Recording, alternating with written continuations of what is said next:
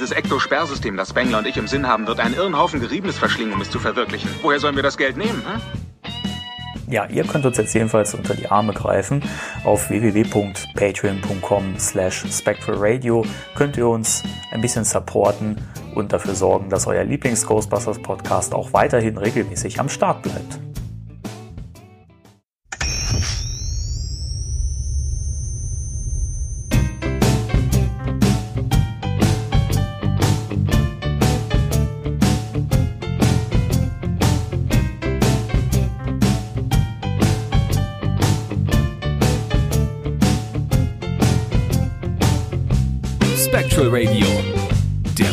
Ghostbusters Deutschland Podcast mit Danny und Timo. Hallo und herzlich willkommen zu Spectral Radio, eurem Lieblingspodcast überhaupt. Ganz bescheiden sind wir wieder für euch da. Was war das denn? Mit Kaffee gegurgelt. Ih! Und das, und das in der Sendung. Ja. Hier geht's Ich dachte, damit ist das Eis gebrochen. Gebrochen ist äh, ein gutes Stichwort. Hallo, da sind wir wieder. Wie immer, jede Woche. Frisch am Start und diesmal sogar mit äh, Thema der Woche und sogar mal wieder mit News. Wahnsinn. Yay. Was lacht er denn da so? Das ist besser als Wein. Ja, das, das auf jeden Fall, ja. Es gibt auch keinen Grund zu weinen, denn wir haben äh, spannende Neuigkeiten heute und wir wagen uns wieder in die Literaturecke Ja, genau. Wir haben heute wieder uns den zweiten. Den, einen, einen literarischen Buchclub. einen literarischen Buchclub. Ich bin immer noch nicht drüber weg. So schön. ja, ja, der, Ja. der berühmte literarische Buchclub, genau. Ich lese doch einen Schund nicht. Das ist keine Ich nehme dieses Literatur. Buch nicht an. Kennst du eig- eigentlich, ähm, wie hieß denn nochmal diese Talkshow von Gottschalk früher? Die hieß doch Gottschalk wahrscheinlich Late Night. Gottschalk. Wahrscheinlich. Gottschalk Late Night, keine Ahnung. Jedenfalls ähm, gab es doch da, gibt es auch bei YouTube ähm, die Folge, in der Helge Schneider zu Gast war, als er gerade sein erstes Buch geschrieben hat, nämlich Zieh dich aus, du alte Hippe. Der erste, der erste Kommissar Schneider Roman und in der gleichen Folge war Marcel Reich Ranitzky zu Gast und das, als die beiden aufeinander getroffen sind, das ist Entertainment pur. Ich werde es ausmachen in den Weiten des Webs. Ich bin sicher, das ist fi- auffindbar. Ja, ja, ist, ist es. Es ist super. Ich habe sehr gelacht. Ich weiß noch, als Ma- Marcel Reicharnitzky ähm, angesprochen wurde und gefragt wurde, ob er die Autobiografie von Dieter Bohlen gelesen hätte. Von wem? Ich kenne, ich, die, die kenne ich nicht, kenne ich nicht, diese Person. Wie geil ist das denn? Ja, der hat einfach mal nicht das Buch geleugnet, sondern den ganzen Dieter Bohlen geleugnet. Eigentlich die richtige Art und Weise, um mit Dieter Bohlen umzugehen. Ja, schon. Wobei, äh, Also entschuldigt, jetzt, wir haben bestimmt, das ist ja ein äh, 80s-Podcast, wir haben bestimmt irre viele ähm, Modern Talking-Fans hier. Sherry, Sherry, Lady, la, la, la, la, la, la. Da muss ich immer an die Szene. Sherry Lady. wer, wer A sagt, muss auch B sagen. Genau. Oder singen. Da, da muss ich mal an die Szene aus dem vierten Werner-Film denken. Du weißt, welche ich meine? Nein. Die, die, äh, ich sag mal, Popper, die in ihrem äh, schönen Sportwagen da durch, durch die Gegend fahren und nebenbei äh, Sherry Sherry Lady hören und äh, dann kommen noch Werner und Konsorten in ihrer miesen US-Karre an, angeheizt und schieben die so vor, vor, vor sich her, weil sie gerade das Gas, das Gaspedal festgespackst haben. Spack's mal fest, die Scheiße. Ich, ich weiß nicht, das ist Dann alles. hörst, dann, dann hörst du auch, wie die, wie die Musik immer schneller wird und so. Gib Gas, ich tu ich ja, tu ich ja. So. Lustig, also gesehen habe ich das tatsächlich alles. Immer wenn mir jemand was erzählt aus späteren Werner-Filmen, dann macht es irgendwie Klick und man denkt sich, ja, das habe ich irgendwo schon mal gehört oder gesehen. Aber Ja, so richtig einordnen kann ich das immer alles nicht. Ich kenne nur den, den ersten. Und den zweiten teilweise. Aber danach war, ja. Das, das Problem war halt, der erste ist ja so, so kultig gewesen. Egal. Egal. Das alles machen wir irgendwann im, in unserem Werner-Podcast oder in unserem Popkultur-Podcast, den wir irgendwann mal, wenn wir hier mit diesem Ghostbusters-Mist durch sind, dann äh, demnächst. Machen wir Ja. mal was Neues, oder? Äh, ja, Ja, nicht? ja, ja, ja, wenn ich mit Ghostbusters durch bin. Mhm. Ach du, wir haben alles erzählt, was man erzählen kann. Ich bitte dich. Also, ich meine, was wollen wir denn noch alles erzählen? Das ist doch. Ich kann ja nicht mal im Scherz zustimmen. ja, Ich habe das Gefühl, ich habe das Gefühl, ich habe angefangen am Eisberg oben zu kratzen. Ja? Noch nie haben So. wir über Larry Langhals gesprochen von Kenner. Wow. Ja, da sollten wir mal ein Thema der Woche draus machen. Ja, Larry Langhals, äh, dieser Name. ja. Von den kecken Kobolden kann man direkt mal irgendwie eine, eine Sendung über ähm, die Geschichte der Kobolde machen. Ja. Auch, die, auch die deutsche ähm, ähm, ähm, Sagenkultur bietet da viel Stoff. Die Einzelmännchen. Ja, vor allen Dingen, welche, welche Erwachsenen-Spielzeuge diese, diese Toys äh, inspiriert haben. ich glaube, das waren von vornherein Erwachsenenspielzeuge. Ja, wahrscheinlich. Nur ein bisschen, bisschen Knete dran und schon, äh, guck mal, es hat einen Kopf. aber wie, aber wieso vibriert das denn so? Oh, ist ein Zittergeist. Eieiei. S- s- News. Jingle, bitte. Ja. Spectral Radio News.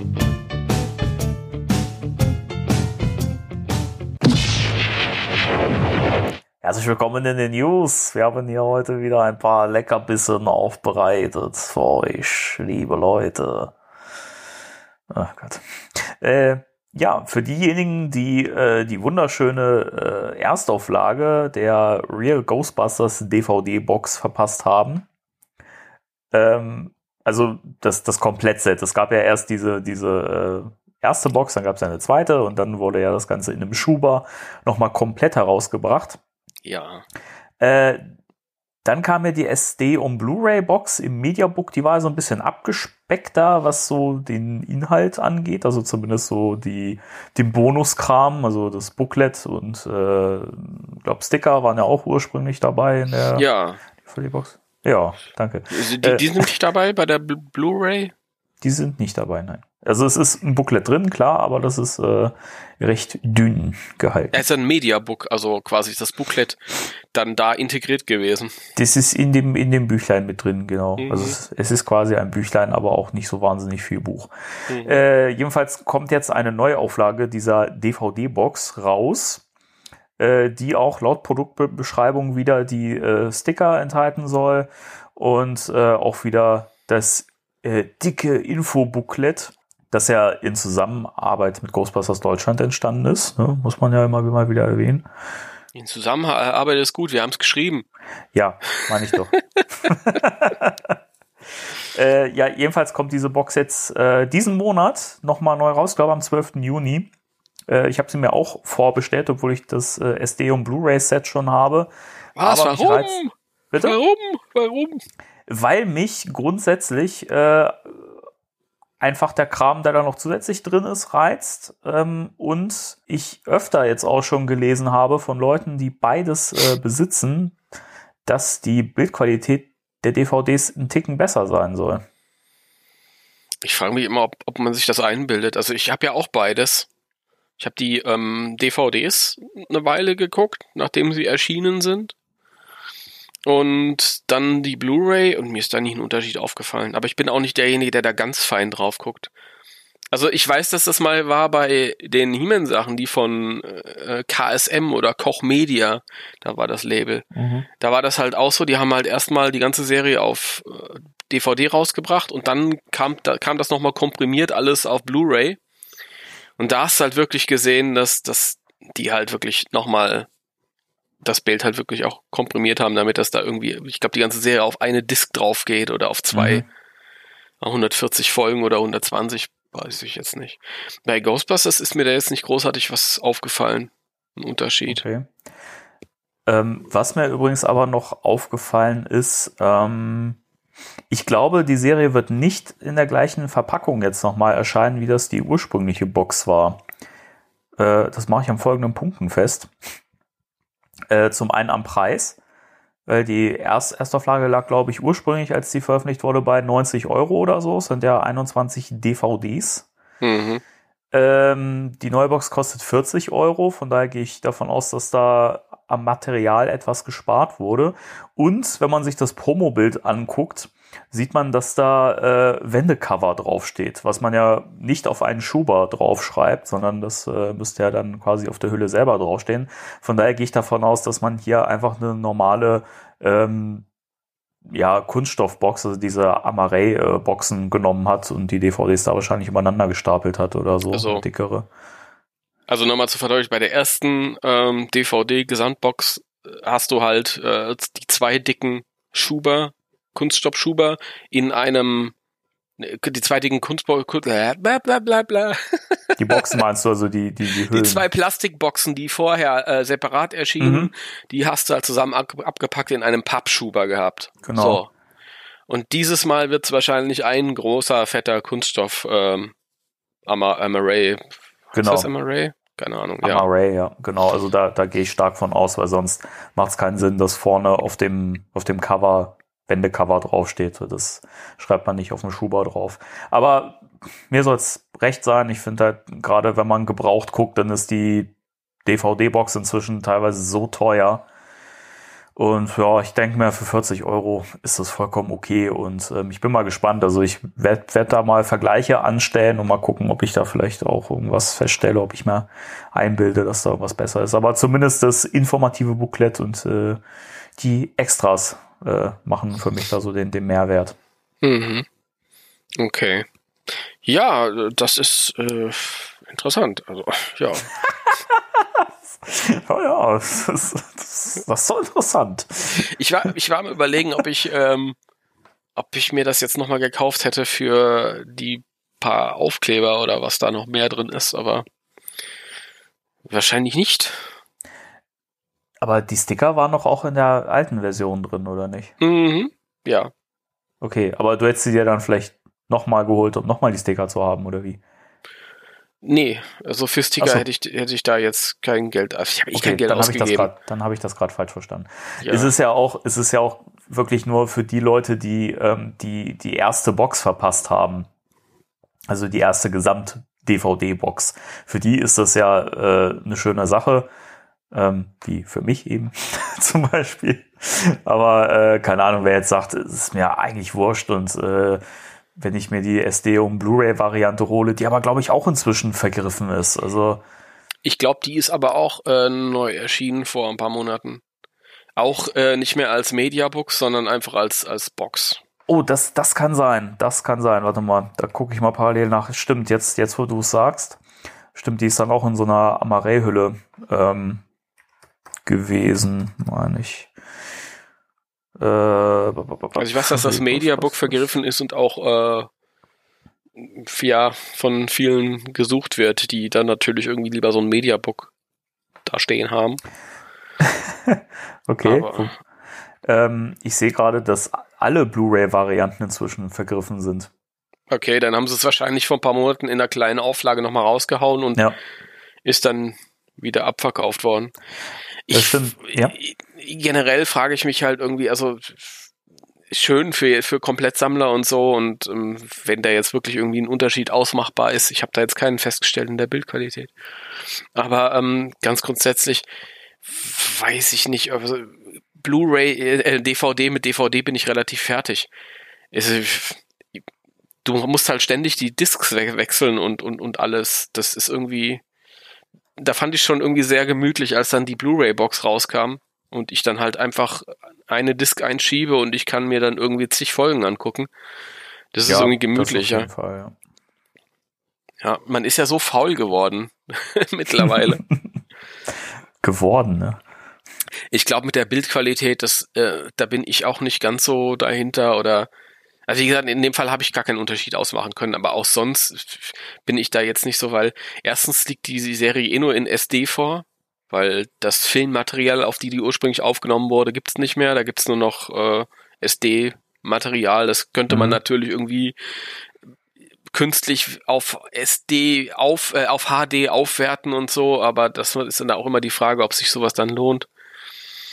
Aber ähm, ich, meine liebsten Aufnahmen sind meine alten Fernsehaufnahmen, die ich von früher habe. Und die sind natürlich sowieso total verrauscht und verwuselt und dann hast du das Senderlogo in der Ecke und so, aber das ist halt irgendwie die Sachen, die ich am, am, am meisten gesehen habe. Deswegen bin ich wahrscheinlich großzügig mit, mit der Bildqualität. Wahrscheinlich, ja. Ja. Was haben wir denn noch für News? Schöner Bogen, ja. Äh, ansonsten ähm, haben wir noch einen relativ dicken Fisch hier gerade. Einen dicken Fisch. Ja, ja, genau. Ähm, denn äh, Josh Gett hat äh, angeteasert, dass äh, in einer seiner äh, nächsten Folgen, jetzt muss ich gerade mal gucken, wie heißt denn seine, seine Show? Wer ist denn Josh Gett? Kanal? Ja, das frage ich mich auch. Wer ist denn Josh Gett? Jetzt sag doch mal. Wer ist denn Josh Gett? Ja, ja, ja, ja. Timo und Danny hier wieder vorbereitet. Vorbereitet wie eh und je. Ja, ich gucke gerade parallel nach äh, auf seinem Kanal Reunited Apart. Heißt der Schauspieler, Kanal, den kenne ich doch sogar. Aber sowas von. Den kennst du. Ja, Josh sicher. Gett. Also das Gesicht kenne ich auf jeden Fall. US-amerikanischer Schauspieler. Was hat er gemacht? Filmografie-Auswahl. Emergency Room, die Notaufnahme. Ja, habe ich schon mal gehört. Wow. Die Schöne und das Biest. Californication, das war mit, glaube ich, mit David. Duchovny. Ja, genau, da war er mit dabei. Daher kenne ich ihn, ja. So, so. Im, in der Neuverfilmung von Mord im Orient Express war er anscheinend auch, auch dabei, okay? Interessant. Oh, und- in einer in einer Folge von New Girl, das gucke ich gerade, das entdecke ich gerade für mich. Schon uralt. Kennst du Ja, New Girl? Ja, kenne ich. Hat Ist mich- ganz okay. Ja, es ist nicht so doll, so- aber kann man mal so gucken. Ja, also das Gesicht kenne ich auf jeden Fall. Und Ja, der hat wohl jedenfalls. so, so ein, so ein Inter. Heute, heute, heute ist die Leitung so ein bisschen versetzt, oder? Wir quatschen uns immer rein, oder? Es Ja. Ja, vielleicht liegt es aber auch daran, dass wir einfach inzwischen total respektlos geworden sind. Man weiß es nicht. Ja, das hat ja mit respektlos nichts zu tun, wenn wir beide aus Versehen zum Was bitte? selben Was? Wie? Zeitpunkt Was? losquatschen. Das war jetzt respektlos. Entschuldige. Also Josh Gett, ein US-amerikanischer ähm, Josh Ko-. Komödiant, Der Yoshi. äh, hat eine YouTube-Show, bei denen er äh, Leute, also alte Casts, ähm, miteinander wieder reunited. Gott. Ja, es Ähm, gab, und es gab schon. Folgen mit dem Back to the Future Cast oder den Goonies und so. Ja, und ich habe jetzt neulich reingeguckt in die Folge mit Herr der Ringe, das war ja beeindruckend. Also ich habe nur so eine Sekunde reingeguckt, aber da waren ja 20 Leute drin. Das Da ist. frag- ja. Komm, wir lassen das, das bringt nix. Äh, nein, ähm, ja, muss ich auf jeden Fall noch gucken, das interessiert mich auch. Die Frage, die sich mir stellt, entstehen denn, oder kann denn da ein gutes Gespräch entstehen, wenn da so viele Menschen dabei sind? Ich denk schon, ich habe jetzt schon äh, mehrmals gehört, dass das äh, total sehenswert ist. Nun gut, dann hoffen wir mal. Ähm, das Spannende ist ja, dass ich ja jetzt äh, auch schon im GB-Fans-Forum auch so ein bisschen rumgestöbert habe und daher auch inzwischen äh, schon gesagt wurde, naja, man weiß ja noch gar nicht, ob das der Originalcast ist von 1984. Vielleicht ist es auch der Cast vom Reboot, der da versammelt wird. Als ob, als ob. Wäre wär aber auch, das, das wäre schon ein bisschen fies, oder? Also, diese Sendung haben wir überhaupt schon gesagt, dass, dass der Cast, also dass das, also wir nehmen an, die, die nächste Sendung ist halt ähm, am 8. Juni. Ja, das ist, glaube ich, ich weiß nicht, wann die Folge hier rauskommt. Das Aber dürfte kurz- kurz tatsächlich- davor. Das dürfte tatsächlich also heute sein, wenn ihr das hört. Also der Montag. Ist am Montag der 8. Juni? Am Dann ist ja, dann ist ja 8. heute, wenn die. Leute das pünktlich hören, an dem Tag, wo es rauskommt, dann ist das ja Ghostbusters-Tag. Richtig. Wir erscheinen am Ghostbusters Day. Irre. Ah, gerade, da hätten wir uns noch irgendwas Feierliches einfallen lassen sollen. Heftig. Also, okay, Ghostbusters Day, was einige so denken sich jetzt, Das ist der 8. Juni, das ist äh, am 8. Juni 84 kam der erste Film ins Kino und seit einigen Jahren wird da immer von Seiten von Sony, Columbia, wird da immer irgendwie äh, bisschen gefeiert. Kleinigkeiten, kleine Bonbons werden rausgegeben oder so. Dann ist das natürlich jetzt auch äh, dann sehr verdächtig gewesen, dass Josh Gad am Ende seiner Herr der Ringe Reunion-Sendung dann halt kurz das Ghostbusters-Lied eingespielt hat mit dem Hinweis 8. Juni 20. Und ähm, ja, ursprünglich hätten sie sich wahrscheinlich was Größeres einfallen lassen, aber geht ja jetzt nicht aufgrund der außergewöhnlichen Situation. Ja. Wir sind ja, mal ja. gespannt. Also weiß ich nicht, wer da alles zusammenkommen wird. Dan Aykroyd, denke ich mal, wahrscheinlich ganz sicher. Egal welcher Cast da ist. Vielleicht ja auch beide. Beide Casts. Also mit den Damen rechne ich nicht. Ich glaube, die haben da auch keinen Bock mehr mit assoziiert zu werden. Ja. Die sind froh, wenn sie jetzt weiterziehen können. Nee, aber ich denke, Dan Aykroyd, Ivan Reitman, also die üblichen Verdächtigen, äh, Jason Reitman vielleicht. Ich muss da aber, glaube ich, auch schon mal einen Dämpfer äh, den Leuten verpassen. Ich, ich rechne nicht damit, dass man irgendwelche neuen Details zum, zum neuen Film erfahren wird oder so. Ich glaube, da, da sollte man sich keine falschen Hoffnungen machen, weil da wird es hauptsächlich um den alten Film gehen. Da wird man wahrscheinlich wieder ein bisschen oberflächlicher über den Dreh zum neuen Film reden. Also ich kann mir nicht vorstellen, dass wir da jetzt irgendwelche welche Spoiler präsentiert bekommen oder dass da irgendwie ins Detail gegangen wird. Nee, das glaube ich auch nicht. Also das, ich denke, das halten die so komplett zurück. Ja, gehe ich auch von aus. Das sparen die sich für später. Und ich ähm, würde halt auch nicht davon ausgehen, dass, wie gesagt, die gesamte Crew da ist. Ich habe neulich ja schon mich gewundert, als Bill Murray in äh, online aufgetaucht ist mit einem Panda-Kopf in einem Gespräch mit Ellen. Ellen DeGeneres. Ellen DeGeneres, ja. Das habe ich auch gesehen, ja. Ja, also das hätte ich schon nicht gedacht, dass der irgendwie mal, aber ich glaube nicht, dass das jetzt alte Leute vom Fenster. Egal. Alte Leute vom Fenster. Wie der, der, der Cast oder was von einem Fenster. Ja, ja, genau. Alt, alte Leute. Ja, also wie gesagt, äh, Ivan Reitman, der Sohnemann, könnte ich mir vorstellen, dass der auch noch ein bisschen was beizutragen hat. Äh, Dan Aykroyd, ähm, vielleicht Annie Potts oder so, Ernie Hudson. Ähm, ich glaube, das, das war's dann. Vielleicht äh, hier äh, William Atherton, der den Pack gespielt hat. Also vielleicht so die, die letztes Jahr auf dem Fanfest waren. Das könnte ich mir vorstellen. Du meinst also, Dickless wäre dann auch wieder am Start, ja?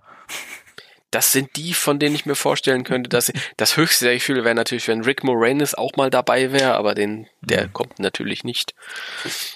Ich, ich weiß nicht. Also bei Rick habe ich das Gefühl, der hat sich einfach auch komplett von dem Franchise verabschiedet. Ich weiß nicht. Also Ja gut, ich meine, ich kann es halt auch nachvollziehen, wenn man nichts beizutragen hat, rollentechnisch. Der war ja schon im zweiten Film irgendwie so, ach ja, Rick Moranis muss auch noch irgendwie rein.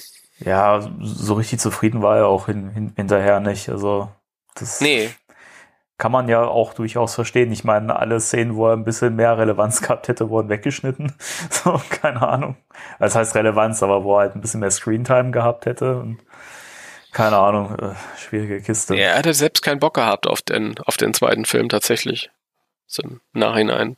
Nee. dann rausgekommen, weil im ersten konnte er halt seine Rolle komplett frei entfalten und mitgestalten. Die Mhm, war ja für John ja. Candy geschrieben und John Candy ist ja schon, das war ja irgendwie John Candy so ein kräftiger, bulliger Typ irgendwie und der dann irgendwie mit deutschen Schäferhunden in dem Apartment wohnen wollte und das irgendwie mit einem deutschen Akzent spielen wollte und also komplett anders angelegt und dann Rick Moranis, Ivan Reitman war relativ verzweifelt, hat gesagt, hier Rick, hast du da Bock drauf? Und der hat das Drehbuch gelesen und hat gesagt, ja, auf jeden Fall. Und kann ich den aber so anlegen und so und so und hat dann relativ freie Hand gehabt. Ja, stimmt. Und beim zweiten war er dann im engen Korsett des Drehbuchs. Dazu würde ich jetzt mal sagen, dass die Szenen, ich weiß nicht, wie weit wir nachher kommen, aber sind jetzt auch nicht so doll gewesen. Also diese Geschichte da mit Slimer, ah, weiß ich nicht. Also man hat es ja gesehen, ist alles rausgeschnitten worden und hat dem Film jetzt auch nicht geschadet. Also Ja, wobei es, glaube ich, dann noch ein bisschen nachvollziehbar gewesen wäre, dass, dass er direkt schon irgendwie mit dem, mit dem Equipment so ein bisschen umgehen kann, da er vorher anscheinend schon Gelegenheit hatte, damit ein bisschen zu üben. Also viele Dinge im Film sind nicht mehr so richtig nachvollziehbar, nachdem diese Szenen alle weggeschnitten wurden. Auch diese Besessenheitsszene mit Ray und so, das ist ein Chaos gewesen. Ja, ich, für mich war das immer irgendwie so, so, weiß ich nicht, der hat halt irgendwie, der wurde so ange, ach, keine Ahnung, das ist paranormal, das muss ja irgendwie. Ja, ja. Weiß ich nicht. Also das der war halt vielleicht nah dran, irgendwie äh, besessen zu sein, aber ist dann irgendwie im letzten Moment irgendwie, hat sich noch abschütteln können, als er von Winston ja. da irgendwie von unten angestupst wurde oder so. Keine Ahnung. Also du hast natürlich schon, wenn du es jetzt weißt, dann, dann denkst du dir schon, okay, ach, da sollte die Reise hingehen. Mhm. Aber egal, da kommen wir nachher noch zu. Was haben, ja, haben wobei, wir noch an? Ähm, wo wir gerade so im Thema Ghostbusters 2 sind, äh, habe ich im Vorfeld völlig äh, vergessen, muss ich nochmal Werbung in eigener Sache ein bisschen machen oder halbwegs in eigener Sache. Ähm, wir haben es letztes Mal schon kurz erwähnt, da ist es mir zum Schluss nochmal eingefallen. Ich möchte jetzt, jetzt aber nochmal ein bisschen detailreicher äh, drauf äh, eingehen. Ähm, die Eskapisten haben eine äh, neue Podcast-Folge veröffentlicht über Ghostbusters 2 die mit vier Stunden Laufzeit wahnsinnig umfangreich geworden ist. Und äh, ich durfte auch einen kleinen Gastbeitrag beisteuern, ähm, der jetzt nicht so spannend geworden ist, aber allein was die Jungs zu erzählen haben und wie gut die vorbereitet sind, also wie tief in die, in die, in die Materie eingetaucht sind, also wahnsinnig guter Podcast geworden. Ich weiß nicht, ob du ihn jetzt schon komplett durchgehört hast. Ja, ich habe ihn fast komplett, mir fehlen noch fünf Minuten von okay. 270 Minuten oder so, ich habe keine Ahnung. Ja, wie gesagt, irgendwie knapp, knapp äh, vier Stunden geht das Ganze. Gar nicht. Aber es ist also wirklich toll, toll gemacht. Auch nochmal liebe Grüße an der, an der Stelle und nochmal vielen Dank, dass ich da dabei sein durfte. Aber es ist, also auch wenn ich nicht dabei gewesen wäre, dann wäre es halt einfach ein wahnsinnig guter Podcast so schon geworden. Also es ist echt umfangreich und äh, auch viel Background-Wissen. Also ich war, also dagegen hat unsere Ghostbusters 2 Folge echt abgestunken, muss ich sagen. Muss man nochmal ein Reboot machen. Ja, ich war auch äh, sehr beeindruckt. Also das ist natürlich, wenn man so einen Podcast hört, der sich ja allgemein mit, mit Populärkultur befasst, dann denkt man sich, naja, okay, das ist dann irgendwie so ein, so ein, so ein, so ein oberflächliches Abhaken, aber es war gar nicht so. Also ich war schon beeindruckt, wie da ins Detail gegangen ja. wurde und auch sehr ähm, unterhaltungs so unterhaltsam erzählt. Also ich habe die ganze Zeit das Gefühl gehabt, ich äh, höre hier den den Badesalz Ghostbusters Podcast. sehr cool, auf jeden Fall. Ja, die sind, die sind wirklich, wirklich unterhaltsam. Also auch nochmal liebe Grüße an der Stelle und äh, hört euch den Podcast auf jeden Fall an, hört euch auch die anderen Folgen an. Also die haben viele tolle äh, Themen schon gehabt. Die haben auch einen Werner-Podcast gemacht, die nackte Kanone, Hotshots und so weiter. Also ganz viele tolle Film-Franchises auch schon besprochen und ähm, lohnt sich. Ist wirklich sehr, sehr sehr. Äh, das ist halt schön, weil die schaffen diesen Spagat zwischen ähm, einerseits halt natürlich unterhaltsam und lustig, aber gleichzeitig ist es auch wahnsinnig informativ. Also allein das ganze Background-Wissen, was da immer gedroppt wird, das finde ich halt echt erstaunlich. Das stimmt, ja. Also es ist wirklich so eine Sache, bei mir war es halt jetzt so mit dem Ghostbusters 2, ich, ich, ich lade mir das runter und denke mir, oh, ist das lang, oh, ist das lang, ja, das muss schon gut sein, ja, dann macht man sich direkt mal Sorgen, aber mhm. dann hat man das halt gar nicht so gemerkt. Ich meine, ich habe das halt immer gemerkt, okay, irgendwann mal meine Spaziergänge halt zu Ende und ich laufe halt immer stundenlang rum und habe mir gedacht, oh, jetzt habe ich immer noch ganz viel, aber man merkt halt gar nicht, wie die Zeit ver verfliegt, weil das halt nicht langweilig ist, sondern halt wirklich ja, auch genau. unterhaltsam. Genau. Die, ja. Also klare Empfehlung. Ähm, und jetzt muss ich gerade überlegen, das ist wieder die, die Zeitschleife jetzt gerade, in der wir wieder gefangen sind. Äh, heute, wo die Folge erscheint, ist der 8. Juni. Genau, das heißt, die neue Rent-a-Movie-Folge ist auch draußen. Und da weise ich deswegen darauf hin, nicht weil es ein Podcast äh, von und mit mir ist, nein, äh, sondern ähm, Sven und ich haben diesmal auch über die Ghostbusters-Filme gesprochen, also über die klassischen Filme. Und ähm, Warum hasst ihr Frauen? Bitte? ähm, Das ist ganz, ganz simpel, weil wir eigentlich die beiden Filme, weil sie ja eben zusammenhängen, gegen, auch ein bisschen gegenübergestellt haben und weil wir über das Reboot noch sprechen werden. Sven hat ihn noch, noch nicht gesehen und äh, das werden wir dann aber auch noch nachholen im Podcast. Also ich bin gespannt. und äh, aber es ist, also ich persönlich finde, also mir hat es halt echt Spaß gemacht, dieses Gespräch. Mir hat es im Vorfeld Sorgen gemacht, Sven auch. Und äh, aber es ist wirklich eine tolle Diskussion geworden, auch äh, kritisch. Also war für mich auch eine Herausforderung, mein Herzthema ein bisschen kritisch ranzugehen. Aber ich denke schon, es lohnt sich. Also wir droppen da jetzt natürlich kein mega Fachwissen oder so, aber ähm, ich glaube, dass es uns ganz gut gelungen ist, das so ein bisschen gegenüberzustellen, wo wo liegen die Schwächen jeweils teilweise, was, was kann der Film sehr gut und das auch unter modernen Gesichtspunkten auch mal so ein bisschen zu, zu beleuchten. Wie funktioniert Ghostbusters eigentlich heute noch so als, so als moderne Komödie sozusagen? Also äh, auch eine kleine Hörempfehlung an der Stelle. Bin sehr gespannt. Ich habe es ja noch nicht gehört zu diesem Zeitpunkt. Bin sehr gespannt. Ja, zu diesem Zeitpunkt ist die Folge auch leider noch nicht fertig geschnitten, wo wir es gerade aufnehmen, aber ist auch ein bisschen länger geworden. Okay. Gut, dann hast du das selbst angesprochen. Da muss ich das am Ende der Sendung nicht mehr. Das hatte ich nämlich vorgehabt. Ach so, Entschuldigung, jetzt habe ich dir das hier vorweggenommen. Das tut mir leid. das, das muss dir nicht leid. leid. Das muss dir nicht leid tun. Das ist schon, passt ja. Außerdem gehört es ja auch zu den News. Das ist ja auch Ghostbusters related.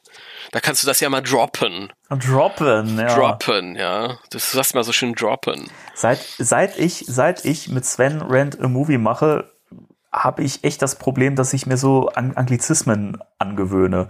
Also Sven, falls du das hörst, ne, an der Stelle, ne? Danke. Und ich habe das nicht geschafft. Du, ja, kommt bei dir aber auch seltener. Ich, ich, ich suche immer nach deutschen Wort, aber manchmal ist es wirklich so, das deutsche Wort fällt dir einfach nicht ein. Das ist, wenn man multilingual aufwächst. Multilingual? Ja, so schaut's mal aus. Ja. Du bist multilingual aufgewachsen. Ja, freilich, das sind wir doch alle. Naja. ich habe schon als Kind habe ich schon äh, Sky Channel geguckt. Da kam die DJ Cat Show. He-Man in Englisch. Power Rangers in Englisch. Go, go, Power Rangers. Habe ich, hab ich Power Rangers gesagt? Ja, hast du. Ich meinte natürlich die Galaxy Rangers, nicht die Power Rangers. Ich bin ja, ich bin ich ja. habe mich auch gerade ein bisschen gewundert, in welchem Jahrzehnt du jetzt da äh, gefangen warst. Nee, ich meine die, die Galaxy Rangers, das war was anderes. Das war so Space äh, Western Zeug. Ja. Das kenne ich nicht, aber macht nichts. Gut. Voila. Da fällt, da fällt, fällt direkt mal mein, was um. Mein ganzes, mein ganzes äh, Equipment auseinander. Ist ja furchtbar. Meine Güte. Ähm, nächste Sache. Äh, wir müssen hier mal auf einen Artikel auf deiner Seite äh, verweisen, der gar nicht von dir stammt, äh, sondern von einem User, also von einem unserer Zuhörer. Äh, und an der Stelle mal ganz liebe Grüße an äh, Sven Bergmann. Der hat nämlich zum einen hat er das Cover unserer letzten Folge beigesteuert, also zumindest das äh, Foto, in dem er unser Logo sehr, sehr, schön nachgestellt hat. Nochmal vielen Dank an der Stelle dafür. Und ähm, er hat sich wahnsinnig Gedanken über die Figur von Winston gemacht und hat das ein bisschen analysiert, äh, seine Rolle in den Filmen und seine Bedeutung und so. Und ähm, das möchte ich jetzt gar nicht hier alles auseinanderklamüsern oder vorwegnehmen. Also lest euch das unbedingt mal durch äh, auf ghostbusters-deutschland.de. Ähm, es ist wirklich sehr, sehr lesenswert und sehr spannend und ich finde es halt auch wirklich bewundernswert und faszinierend, was da für Gedanken drin stecken. Also Hut ab. Sehe ich auch so. Also ich fand solche, solche Sachen, also interessante Gedankengang auf jeden Fall.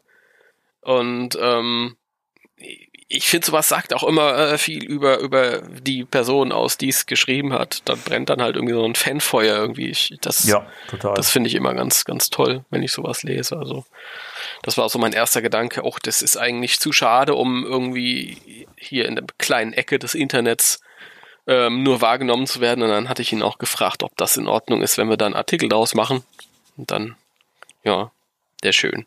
Ja, wäre auch wirklich zu schade gewesen, um das jetzt wirklich nur irgendwie bei, bei Facebook in der Gruppe zu behalten. Also äh, vollkommen zu Recht, da einen äh, Artikel draus, draus zu machen, weil gerade Winston ja wirklich immer so abseits ist. Das ist ja auch Thema in dem, in dem Eskapisten-Podcast, ne, warum Winston eigentlich immer so außen vor ist, auch im zweiten Teil. Also es ist halt schade und ich finde es schön, dass er da einfach mal ein bisschen, ein bisschen Raum bekommt und man ihm so ein bisschen, äh, ein bisschen mehr Fanliebe auch widmet.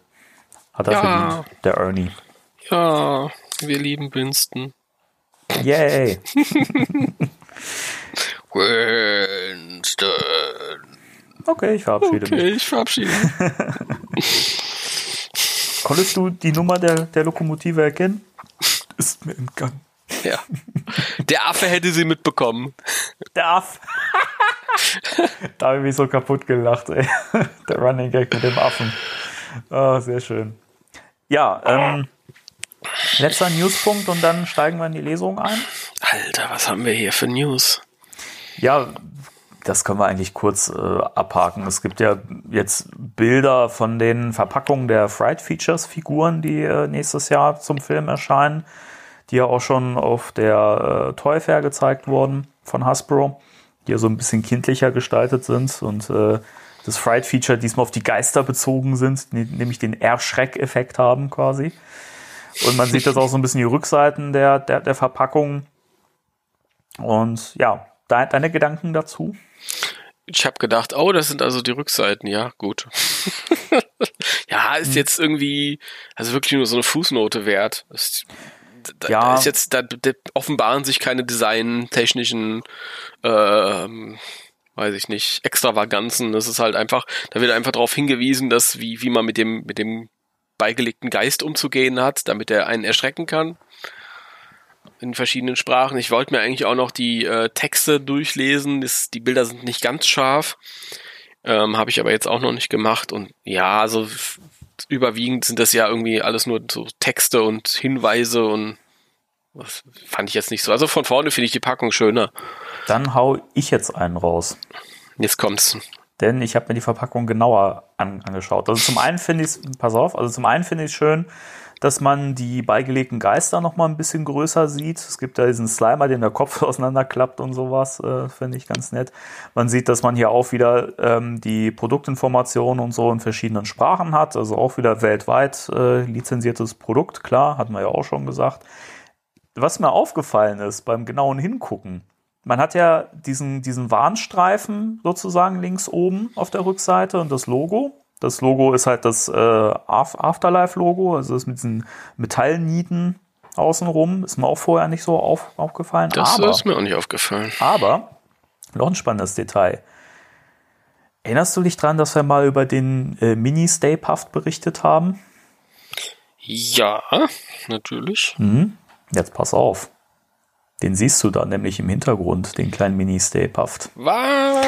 Wenn du mal guckst, da wo das Bild mit dem, mit dem, ich habe jetzt als Beispiel das mit dem Slimer, das ist die Verpackung von Winston, offen und da sind im Hintergrund das, was so blau ist sozusagen. Da hast du diese weißen Skizzen, Silhouetten, da ist das Logo, das schwört da so rum, der Ecto 1 schwört da so rum und noch mehr Zeugs und da siehst du auch hinter dieser Ghost Fright Features Schrift siehst du den Mini-Stay Puft. Knack, knack, knack, knack. Ja, ich. Waren das Ahnung. deine, deine Knochen oder? ich krieg's nicht groß genug hin, als dass ich da, also ich sehe das Logo und ja, doch, doch, doch, da im, ach, verdammt, jetzt bin ich wieder, jetzt habe ich mich verklickt, jetzt bin ich wieder ganz woanders. ah, ärgerlich. So, ach doch, da, hier, ach, die sind verschieden groß, die Bilder. Stimmt, da ist der Mini-Stay-Puff drauf, ja. Ah, Spoiler-Alarm. Ach, das drauf. Spoiler-Alarm, Du bist der naja. Einzige, du bist der Einzige, der das, der das gesehen hat und alle anderen wissen das auch erst mit dem Hören dieses Podcasts. Ja, kannst du ja noch mal einen Artikel draus, draus machen, finde ich nicht. Nein, aber noch mal zumindest darauf äh, hinweisen, also für diejenigen, die jetzt irgendwie, also das mit dem Spoiler ist ja nur dann ein Spoiler, wenn man jetzt auch den, den Kontext kennt und äh, da sage ich jetzt nichts weiter zu, ähm, haben wir schon mal gemacht und äh, möchte ich jetzt auch nicht jeden hier irgendwie spoilern und jeder, der das jetzt hört, wird eh sagen, hey, Mini-Stay Puff, der sich da nicht näher mit beschäftigt hat, von daher habe ich jetzt auch nicht wirklich was verraten. Also. Hm. Aber ich finde es spannend. Also ähm, ich mag das Design auf jeden Fall von dem, was ich da so sehen kann. Ja, jetzt äh, finde ich es auch ganz schön, aber das ist jetzt auch der, der Moment, wo ich am längsten drauf geguckt habe. Gestern war das irgendwie. ja, die kamen gestern Abend ähm, noch schnell und ich war irgendwie, das war kurz nachdem ich ähm, den Text vom, vom Sven dann irgendwie nochmal in einen Artikel umgemünzt hatte. Und dann, keine Ahnung, hat man die Dinger, diese, diese Packung da auf einmal sind die noch aufgeploppt im Internet, habe ich gedacht, no, das setze ich jetzt auch noch hinterher, aber ich habe mich nicht großartig damit fest beschäftigt. Ja. Ich habe versucht, irgendwie bei ein oder äh, zwei Rückseiten habe ich die versucht, die Texte zu lesen, aber. Ist schwierig, ja. Ja, ist halt nicht ganz scharf fotografiert und ja, ich würde jetzt auch sagen, ein Drittel der, der Verpackungsrückseite ist auch eher uninteressant. Und äh, an der Stelle auch, ich weiß nicht, ob derjenige das hört, ähm, jemand von der Fangruppe Die Geisterjäger hatte auch mit mir mal bei Facebook äh, äh, so, einen, so einen kleinen Gesprächsabtausch oder Aus, Austausch gehabt, äh, weil da ging es eben um diese beigelegten Figuren, weil die ja teilweise auch in verschiedenen Farben zu sehen waren. Und ich ja die Theorie hatte, dass da anscheinend die immer unterschiedlich mal mit unterschiedlichen Geistern verpackt sind. Und ähm, ich weiß nicht mehr, wer es genau war von den Jungs. Sorry an der Stelle, dass ich den Namen nicht mehr parat habe. Ähm, aber da, Christoph. Ich glaube, das war Christoph. Ja, ich glaube schon. Ja, Grüße an der Stelle. Ähm, ja, von mir auch. Hi, äh, Christoph. Äh, ja, derjenige hatte anscheinend recht, weil ähm, die Geister sind nicht unterschiedlich verpackt, ähm, sondern das waren wahrscheinlich so, so Prototypen oder Promofiguren, die da gezeigt wurden. Und hier sieht man ja, dass es einfach nur, dass jeder einen bestimmten Geist dabei hat. So, ne? Also es gibt da so einen kleinen Mini-Terror-Dog und so, dann diesen Slimer, dann einen, der so ein bisschen wie der Mancha aussieht, nur in, in rosa oder pink das oder so. Das ist sein Bruder Cruncher. Der Cruncher, genau. Naja, genau. Ist klar. Nee, gut, also an der Stelle auch, auch, auch nochmal, äh, ich, ich hatte auch, auch gesagt, klar, ich kann, ich kann mich irren, klar, und ich habe mich in dem Fall geirrt, also äh, Schande über mich. Hier 10 Cent in Spectral Radio irr, irr, ähm, in die Irrdose. In die Irrdose. In die Irrdose, die Irrlichtdose. Ja. Äh, äh, ja, ist, ist, natürlich eine, eine verpasste Gelegenheit für Hasbro, wenn du natürlich ähm, die Geisterfiguren willkürlich wild da irgendwie zuordnen würdest, dann wäre natürlich ein unendliches Feld an Variationen, die man sammeln müsste als Komplettsammler, aber so. Es wäre es wär nicht ganz unclever gewesen, sagen wir es mal so. ja. Finde ich. Vielen wäre es wahrscheinlich egal gewesen, aber es gibt halt immer noch die, die sagen, nee, ich muss das alles haben und alles original verpackt und da brauche ich auch jede Variation und jeden Geisterjäger mit jedem Geist. Ja, aber verpasste Gelegenheit. Aber die hören ja. natürlich hier zu und bereiten das direkt vor mal für Wave 2. Genau, genau. Werden übrigens die ersten Figuren sein, von denen ich mir zumindest vielleicht ein oder zwei auch äh, doppelt hole, damit ich sie verpackt lassen kann, weil ich die, die Verpackung so schön finde. Geil, oder? Ja. ja, ich auch. Also ich weiß ich nicht mittlerweile, ich werde vielleicht einen irgendwie verpackt lassen oder mir noch doppelt holen verpackt und also alle brauche ich jetzt nicht verpackt. Das ist dann auch immer so eine Platzsache. Ich merke das immer, wenn ich Figuren auspacke. Irgendwie nehmen die ausgepackt viel weniger Platz weg. das stimmt. Das ist äh, verrückt, oder? Übrigens, übrigens, ich muss mich ja entschuldigen, äh, Leute, falls ich innerhalb der Sendung wieder aufspringen muss, weil ich erwarte ja wieder eine Figurenlieferung von DHL. Ich krieg heute meinen äh, Real Ghostbusters Kenner Classics Egon nochmal. Geil. Ja, den habe ich ja, habe ich ja mal ausgepackt hier in der Sendung und so kann das ja natürlich nicht bleiben. Ähm, ich wusste schon vor Monaten, dass ich einen auspacken werde, also habe ich eine, eine weitere Bestellung getätigt oder offen gelassen und der kommt dann heute nochmal. Die kommen irgendwie immer, wenn wir aufnehmen. Immer, ja, das ist, das, ja. das, das gehört so. Solange es nicht beim Lesen ist, mittendrin im Kapitel. Das reißt wahrscheinlich mitten raus dann halt, aber ich krieg das, glaube ich, auch gar nicht mit, wenn hier geklingelt wird. Weiß ich nicht. Mal schauen. Wie, ja, dann kommen, kommen wir mal zum Thema der Woche oder haben wir noch News? Nee, das war's, glaube ich. Nee, das war's mit den News. Dann würde ich sagen, steigen wir, steigen wir jetzt wieder in unsere literarische Buchecke rein. Geil. äh, Race Occult Books. Race Occultix. Bis 7 Uhr Wochentag, samstags bis Mitternacht. Danke sehr. unsere erste Lesung aus dem Jason Dark Buch äh, zu Ghostbusters 1 kam ja sehr gut an. Und äh, auch an der Stelle nochmal, weil nochmal nachgefragt wurde, äh, ja, das Hörbuch ist noch nicht fertig. Wir haben auch ehrlich gesagt noch nicht angefangen, es aufzunehmen. Machen wir aber auf jeden Fall. Also ähm, ich, ich hoffe mal, dass wir es dieses Jahr noch äh, hinkriegen. Ähm, weil ich muss es ja auch bearbeiten und, und schneiden und ich möchte es ja wirklich dann auch qualitativ gut äh, auch abmischen, anpassen und so weiter. Es war ja im Podcast teilweise mit meinen Nebengeräuschen und so alles noch ein bisschen zu laut und so. Und das soll ja dann auch wirklich etwas äh, anhörbarer sein. Also da brauchen wir ein bisschen Zeit für. Ja, nichtsdestotrotz wollen wir euch natürlich nicht jetzt alleine lassen, nachdem euch das so gefallen hat und äh, euch eine weitere Lesung anbieten. Mal gucken, wie weit wir kommen. Vielleicht machen wir auch zwei draus, weiß man nicht. Genau. Und dann nehmen wir uns heute den äh, Roman zum zweiten Teil zur Brust, den äh, Jason Dark nicht äh, alleine geschrieben hat, also im Deutschen schon, aber er hat es äh, von dem amerikanischen Roman von Ed Naher abgeschrieben, hat es abgepaust und irgendwo John Sinclair reingesetzt. Ja, also er hat, er hat, also an diversen Stellen merkst du schon, da hat er sich dann wieder Freiheiten genommen und hat es sich nicht nehmen lassen, da dem ganzen, ich sag mal, seinen Stempel aufzudrücken. So sieht's mal aus, ja. Ähm, und dann haben wir uns natürlich gefragt, ja, wie könnten wir das vielleicht auch nochmal zusätzlich auf einer anderen Ebene nochmal interessanter machen? Und das Lustige ist ja, dass äh, Ed Neha äh, das Original-Drehbuch von Ghostbusters 2 zur Verfügung hatte, um seinen Roman zu schreiben. Mhm. Das heißt, der, der wusste auch nicht, was da rausgeschnitten wird später aus dem finalen Film. Das heißt, im, im amerikanischen Roman hat er dann äh, quasi die ganzen Szenen mit drin, mit reingeschrieben, die aus dem Film rausgeschnitten wurden. Und Jason Dark hat das dann später für seine deutsche Version dann auch übernommen. Ja? Das heißt, ähm, wir lesen einfach mal, wir haben so ein bisschen, der Danny hat sich die Mühe gestern Abend gemacht und hat noch so ein paar äh, Szenen rausgepickt aus dem Buch ähm, die im Film fehlen. Und klar, das ist ja alles so ein bisschen in der Sprache von, von Ed Neha und Jason Dark dann später. Also ist das wahrscheinlich jetzt nicht wortgetreu alles, aber ähm, die Begebenheiten sind halt schon dann die aus den entfernten Szenen trotzdem. Genau, genau. Ja. Wir lesen natürlich wieder aus der äh, Hardcover-Ausgabe die beide äh, Bücher umfasst, nämlich Ghostbusters 1 und 2. Äh, und zwar aus dem äh, Bastei Lübbe Verlag. Mit der ISBN-Nummer?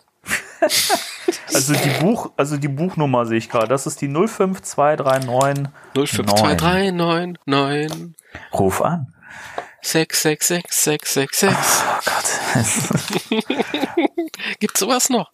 Es gab es vor, vor zehn Jahren mal oder vor 15 Jahren. Da gab es immer im Fernsehen diese erotischen Aufrufe zum Anrufen oder so. Ich habe keine Ahnung. Ich äh, gucke seit Jahren kein normales äh, TV mehr. Ich gucke nur noch Streaming und äh, Blu-rays und DVDs. Du gehörst in diese Runde. Sehr gut. Gut, äh, dann soll ich einmal loslegen hier einfach? Ja, würde ich sagen. Äh, wir beginnen noch Seite 209, habe ich mir sagen lassen. 209, ganz recht, äh, mit der renovierten Feuerwache.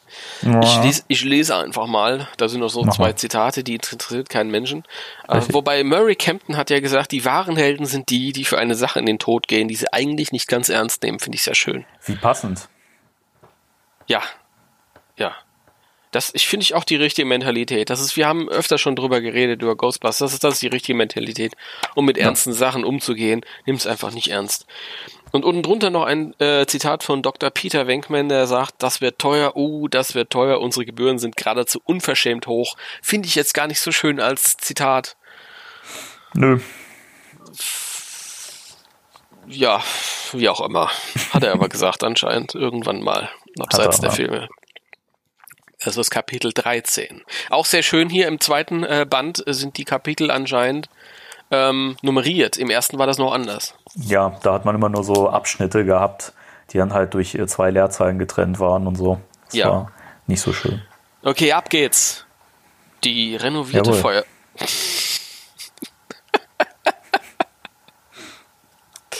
Was war das denn jetzt?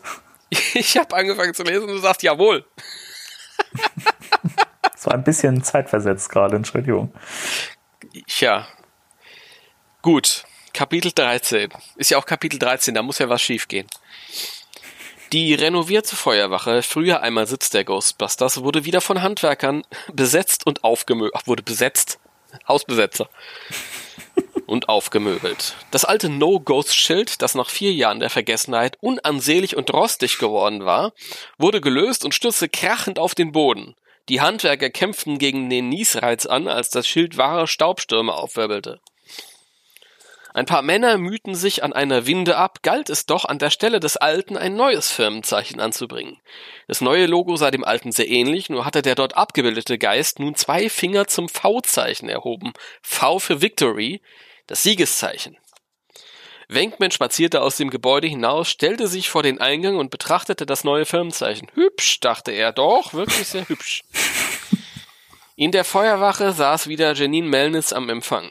Sie war eine geborene New Yorkerin und gleichzeitig die erste und einzige Sekretärin und Assistentin der Ghostbusters. Janine war sehr beschäftigt. Sie musste ihren neuen slash alten Arbeitsplatz herrichten. Sie stellte Familienfotos auf, daneben die Garfield-Puppe. ja, die berühmte Garfield-Puppe hat sich aufgestellt. Ja. Wer kennt sie nicht? Aus dem Film gebundene Jahrgänge des Cosmopolitan. Janine war so in ihre Arbeit versunken, dass sie Louis gar nicht bemerkte, als der mit einem dicken Bündel von Formblättern an ihrem Schreibtisch vorbeikam. Louis hielt mitten im Schritt inne und starrte Janine wie ein Weltwunder an. Warum war ihm früher nie aufgefallen, wie ungewöhnlich attraktiv diese Frau war? Hm. Aber nein, erinnerte er sich. Als er sie zum ersten Mal gesehen hatte, war ja er von einem Dämonen besessen gewesen. Ja klar, ist ja logisch dann. Naja, ja, das nicht so auf. Louis näherte sich auf Zehenspitzen dem Schreibtisch, blieb davor stehen und räusperte sich. Äh, äh, Janine, ich bin gerade dabei, die Lohnsteueranträge auszufüllen und da fehlt mir noch Ihre Sozialversicherungsnummer. die, das Lachen dahinter, Entschuldigung. Die Sekretärin drehte die Garfield-Puppe noch ein Stück nach links, bis sie mit dem Standort zufrieden war. Die Nummer lautet 129 45 8986. Louis zog einen kleinen Block aus seiner Handtasche und notierte die Nummer. Oh, entfuhr es ihm. Das ist ja eine wirklich interessante Nummer. Meine lautet übrigens 32263, nee, 36. Das muss ich ja auch, da darf ich keinen Fehler machen. 7366. Janine starrte den kleinen Mann an. Auf seine Weise war er ganz süß, dachte sie, allerdings ist seine Weise mehr als eigenartig. Wow, sagte sie laut, die enthält ja dreimal die drei und dreimal die sechs. Genau, bestätigte Louis. Ein besonderes Zeichen in der Numerologie, fuhr sie fort und strich sich ein paar der widerspenstigen Strähnen in ihrem mausgrauen Haar glatt. Denn wir wissen ja, Janine hat, ist mausgrau. Ja. Ja? Ja, ja. Die ist null schrill, vor allem im zweiten Film ist die so unauffällig, die kannst du in die Ecke stellen die fällt gar nicht auf, da weißt du gar nicht, oh, ja. Das ist wie mit dem Typ in, in Avengers. Wenn er sich nicht bewegt, siehst du ihn nicht. Ja, die kannst du dir nackig vom Bauch binden, sie fällt dir nicht auf. Wahnsinn. Das ist ganz richtig, ja. Außer Louis. drei Dreien und drei Sechsen besagen, dass sie einen sehr starken, dass sie einen starken Lebenshunger das wird heute nichts, Lebenshunger haben und sehr, sehr leidenschaftlich sind. Louis blinzelte verlegen. Seine Brillengläser beschlugen von, von innen. Das, das alles können Sie aus einer Sozialversicherungsnummer herauslesen. Ich muss die stimmlich ein bisschen trennen damit. Ja, ja. Ah, an mir ist kein Rufus Beck verloren gegangen. Ja, Janine beugte sich vor und lächelte ihn verführerisch an. Aber ja, Nummern sagen so viel über unser Leben und unser Charakter aus. Wenn ich Ihre Telefonnummer wüsste, könnte ich Ihnen noch viel mehr sagen. Louis verschluckte sich. Hey, meine Telefonnummer? Wenkman entschied, dass es nun wirklich an der Zeit war, sich zu zeigen. Louis sah sofort in eine andere Richtung, während Janine sich wieder an die Verschönerung ihres Arbeitsplatzes machte. Louis, wie steht's mit unserem Kredit? fragte Winkman. Louis räusperte sich. Tja, ich habe heute Morgen bei der Bank angerufen. Als ich meinen Namen nannte, haben sie sofort eingehängt. Warum versuchen Sie es nicht bei einer anderen Bank? brummte Peter. Muss ich mich denn hier um alles kümmern? Wenkman sah auf, als jetzt Stan, Spengler und Winston heranwatschelten. die, die watschelten dran. Stans, Spengler und Winston. Ja? Ja. Was soll Freunde, man sagen? Jason Dark, lieber Ed Neha, ein, egal, das Thema lasse ich mal hier raus. Heutzutage wäre sie direkt auf die Straße gegangen. 89, hat keiner drüber nachgedacht, ja. Ja. Also ich korrigiere das mal. Wenkman sah auf, als jetzt Stan Spengler und Zetmore heranwatschelten. Jawohl. Jawohl. Jo. Sie, wirk sie wirkten sehr unglücklich. Sie trugen die neuen Ghostbuster-Uniformen, die Wenkman nach eigenem Entwurf für sie hatte schneidern lassen und um die Wiederauferstehung der Firma gebührend zu präsentieren. Die Uniformen hatten einen militärischen Zuschnitt und waren grellbunt leuchtend. Trivia mittendrin. Als ich das als Kind zum ersten Mal gelesen habe, dachte ich, das ist eine Real Ghostbusters Anspielung. Und fand das total genial deswegen. Mhm. Medaillen und Orden, haben mich allerdings irritiert, schmückten die Brust der Männer. Wenkman bemerkte die Unzufriedenheit in den Mienen seiner Mitstreiter und beschloss, sich davon nicht, äh, nicht beeindrucken zu lassen. Unfassbar, rief er, ließ den Mund offen stehen und schlug sich mit der flachen Hand an die Wange. Das sieht ja noch viel fantastischer aus als im Entwurf. Sehr, sehr schön. Winston seufzte schwer. Wir sehen aus wie die Marschmusikkapelle der Bronzeville High School. Wenkman stellte sich, das, stellte sich vor das bunte Trio. Könntet ihr mir wenigstens einmal Vertrauen schenken? Wenigstens einen kleinen Vertrauensvorschuss? Die Uniformen sind doch Teil des neuen Plans. Sichtbarere Präsenz, weniger Verwaltungsaufwand, vollkommene Marktdurchdringung, höhere Profite. Wartet nur ab, bis unsere erste Boutique eröffnet, bis wir unsere erste Boutique eröffnet haben. Eieiei, Timo, was ist los? Stans glaubte nicht recht gehört zu haben. Eine Boutique? Wenkman nahm, nahm ihn in den Arm und zeigte in den Himmel, der sich draußen strahlend blau präsentierte. Ja, die Ghostbusters Geschenkboutique, schwärmte er ihm vor. Die logische Konsequenz aus unserer Arbeit. Ich arbeite schon den ganzen Tag am Konzept. Er zog einen zerknüllten Zettel aus der Gesäßtasche und trug laut vor, was, ich drauf, was drauf geschrieben stand. Ghostbusters T-Shirts, Sweatshirts, Kappen, Sonnenbrillen, Badetücher, Tassen, Kalender, Kondome, Ballons, Sticker, Frisbee-Scheiben, Briefbeschwerer, Souvenirs, Tragetaschen, Partygeschirr, Motoröl, Puppen, Videospiele. Oh Jungs, ihr werdet es lieben. Und Timo hat eine Sache dazu erfunden. Welche Ja? das wohl war. Hm. Schreibt's in die Kommentare. Wenkman verzog das Gesicht zu einer besorgniserregenden Grimasse, als ihm eine neue Idee kam. Ich glaube, ich wachse heute über mich selbst hinaus. Ghostbusters Cornflakes. Gab's ja sogar wirklich. Winston starrte Wenkman an wie ein Gespenst. Cornflakes? Also bitte, murmelte Pi murrte Peter. Ach, also bitte, murrte Peter. Dann vergessen wir eben die Cornflakes, obwohl sich das für uns als Goldgrube erweisen könnte. Wir kaufen das Zeug ganz billig in Taiwan oder Korea ein und brauchen dann nicht mehr zu tun, als unser Etikett draufzukleben. Und wenn wir dann unser Bankkonto wachsen sehen, dann lachen wir uns schief und krumm. Spengler legte die Stirn in Falten. Hm, unsere erste Sorge sollte dem Erhalt der Biosphäre gelten. How dare you? Ähm, wie alle anderen Menschen auf dieser Erde tragen wir Verantwortung für unseren Lebensraum. Hab ich doch gerade gesagt, murmelte Wenkman und ging noch einmal seine Liste durch. Spengler wandte sich an ihn. Hör zu, Peter. Wir haben für solchen Schnickschnack keine Zeit. Kundschaft wartet. Zahlungswillige Kundschaft. Meinetwegen kannst du in Disco-Klamotten und Moonboots herumlaufen. Wir anderen bleiben bei den alten Uniformen. Die drei Ghostbusters marschierten wieder nach oben. Wenkman folgte ihnen missmutig. Die alten Uniformen, schimpfte er. Graue, unansehnliche Kittel. Wunderbar, Egan, sehr einfallsreich. Da denkt doch gleich jeder, wir gehören zum Flug, Flughafenreinigungsdienst und sind gerade auf dem Weg, Sägemehl über Erbrochenes zu streuen. Stans rief von oben herab, wir tragen die Alten und damit Ende der Diskussion. Wenkman nahm das hin, rief aber lächelnd nach oben, okay, dann eben die alten Kittel, aber vergesst nicht unsere Boutique. Ja, Was für eine Szene.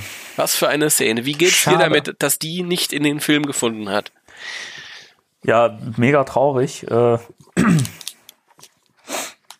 Hättest du, hättest du, also ich muss sagen, ich hätte ja zumindest diese bunten Kittel gerne mal gesehen. also wenn das wirklich als Anspielung auf Real Ghostbusters gemacht worden wäre und die vielleicht sogar ähnliche Farben gehabt hätten, hätte ich es als Gag ziemlich cool gefunden. Hm. Aber halt das mit diesen Orden und sowas, äh, was soll das? Ich finde, das ist immer so ganz schwierig. Aber Ich glaube, das ist eine Szene, die ähm, im Drehbuch stand, aber die erst gar nicht gedreht wurde. Weil da Ja. habe ich auch noch nie irgendwelche Bilder gesehen. Das ist Nee. ja auch nochmal eine Sache. Es gibt ja Szenen, die sind rausgeschnitten worden und Szenen, die sind, stand vielleicht so im Drehbuch, waren geplant, aber wurden erst gar nicht gedreht. Und da könnte ich mir vorstellen, dass die, die ähm, bunten Uniformen eine Anspielung gewesen waren auf die Serie und dann die Orden aber irgendwie so diffus dann bei der Romanadaption dann ihren Weg reingefunden haben. Ja, das weil hätte ich. Hm? Weil? Weil Ed Neha und Jason Dark wahrscheinlich nicht gerafft haben, dass es vielleicht sogar als An Anspielung an The Real Ghostbusters gedacht war. Wer weiß. Ja, es gibt bestimmt viele Leute, die regelmäßig wöchentlich die neuen äh, Folgen geguckt haben, aber die beiden gehören sicherlich nicht dazu. Richtig. Ja. Dafür wussten sie ja von der Garfield-Puppe, von der wir nichts wussten. Auch gut. Die Garfield-Puppe hat mich ein bisschen irritiert. Ja, vor allem mit dieser Selbstverständlichkeit geschrieben. Sie, sie stellte die Garfield-Puppe dahin. Und man denkt sich, ah ja, genau die Garfield-Puppe. Aus dem ersten Teil wahrscheinlich noch. Habe ich irgendwie verdrängt. Ja. Und ihre mausgrauen Haare. ja, ja. Wie alt ist Janine nochmal? Oder hat, oder hat sie sich die Haare grau gefärbt oder was? Oder? Das ist halt auch nochmal die Frage, keine Ahnung. Das nach wie vor, ich glaube, die, diese Autoren haben die Filme gar nicht gesehen. Die haben nur die Drehbücher gehabt. Ich habe aber auch irgendwie ein bisschen das Gefühl, also ich müsste es nochmal vergleichen. Ich weiß gar nicht, ähm, ob das jetzt vielleicht sogar Jason Dark hier mit reingebracht hat. Also ich habe ja auch das Original von Ed Neha, da muss ich nochmal reingucken. Äh, dieser Dialog mit dieser, mit, der, mit, mit den Nummern. Ich glaube nicht, dass das so drin steht. Das liest sich so cringy und so merkwürdig, dass, also ich könnte mir vorstellen, dass das echt so, ein, so eine Jason Dark-Erfindung ist. Du hast das Original von Ed Neha, also noch das alte? Oder Ja. ist das schon die Neuauflage? Hast du Nee, deine, nee, dein, die, die, die alte habe ich. Okay. Ja, ich bin gespannt, das dann auch zu lesen, wenn dann die Neuauflage endlich mal rauskommt mit den Hm. Romanen. Von Richard Müller zum ersten und Edna zum zweiten. Die habe ich nämlich beide nicht gelesen. So, so. Ja.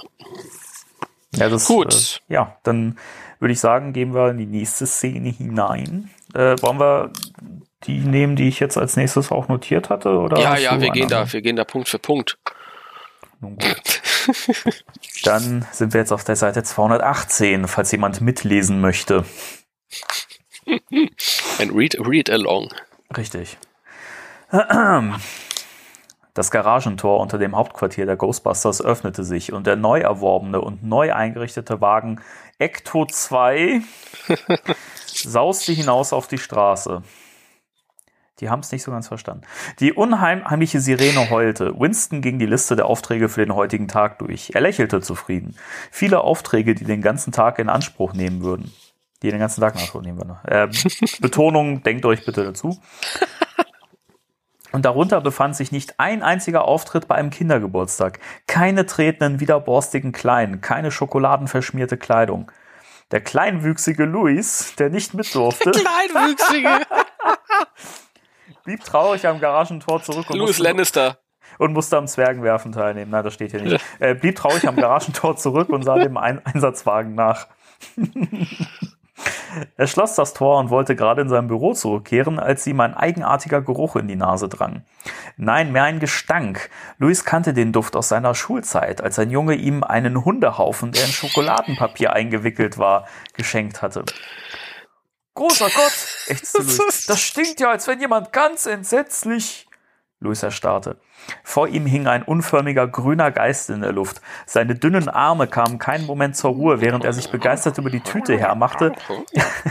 Danke für die Geräusche. In der sich Louis Mittagessen befand.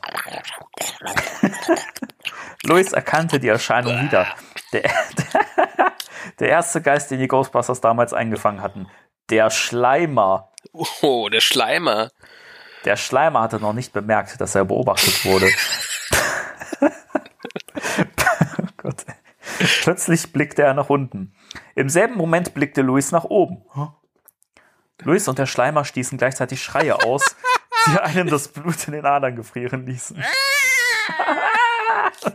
Beide eilten in entgegengesetzte Richtungen davon. Der Schleimer war leicht im Vorteil. er verschwand einfach durch die Wand. Louis hingegen prallte voll gegen die Ziegelsteinmauer und war für ein paar Momente mehr als nur benommen.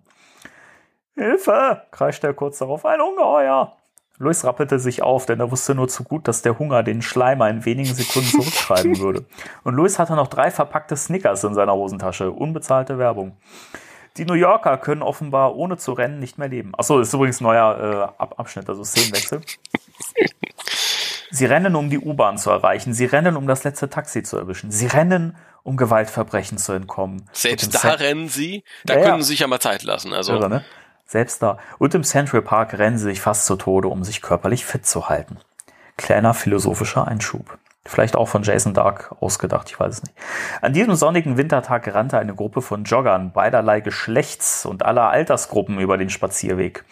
Sie schnauften und ächzten, waren aber wild entschlossen, den Speck vom Thanksgiving Day abzuarbeiten und sich für die Weihnachtsfeiertage zu rüsten. Wie das geschrieben ist, ich bin immer wieder begeistert. Nach einer Weile hatte die Gruppe zu ihrem Gleichschritt gefunden. Die Füße bewegten sich synchron. Achtung! Bumm, bumm, bumm, bumm. Und das steht da wirklich. Ich, dieses Buch kenne ich nicht. Ich von diesem Buch nichts wisse. Ich nehme dieses Buch nicht an. Ich lese das schon nicht. Das ist keine Literatur. Das ist Müll. Das ist trivial. Was, was ist das? Boom, boom, boom, boom. Ist das ein Song von den Venga Boys oder was? boom, boom, boom. I want it in my room. Da ertönte hinter ihnen ein Song von den Venga Boys. Äh, ein, ein asynchrones Geräusch, Entschuldigung. Jemand schien da doppelt so schnell zu rennen wie die Joggergruppe. Jemand, der die Gruppe bald überholen würde. Jetzt wird's gruselig. Der Letzte in der Gruppe warf einen Blick über die Schulter. Er krächzte, verhakte die Füße ineinander und fiel hin. Ein Skelett näherte sich da im doppelten Tempo der Gruppe. Ein unheimliches Glühen ging von den Knochen aus. Die anderen Jogger hörten es näher kommen und drehten die Köpfe um, als, es, äh, als es sie erreichte. Die Jogger kreischten und brüllten. Einige stolperten und stürzten. Krawum. Das Skelett ließ sich nicht beirren und rannte ungerührt weiter. Die verbleibenden Jogger sprangen entsetzt beiseite oder rannten in alle Richtungen davon. Sie hätten sicher einen olympischen Rekord aufgestellt. Und alle zusammen brüllten und kreischten, was ihre Lungen hergaben.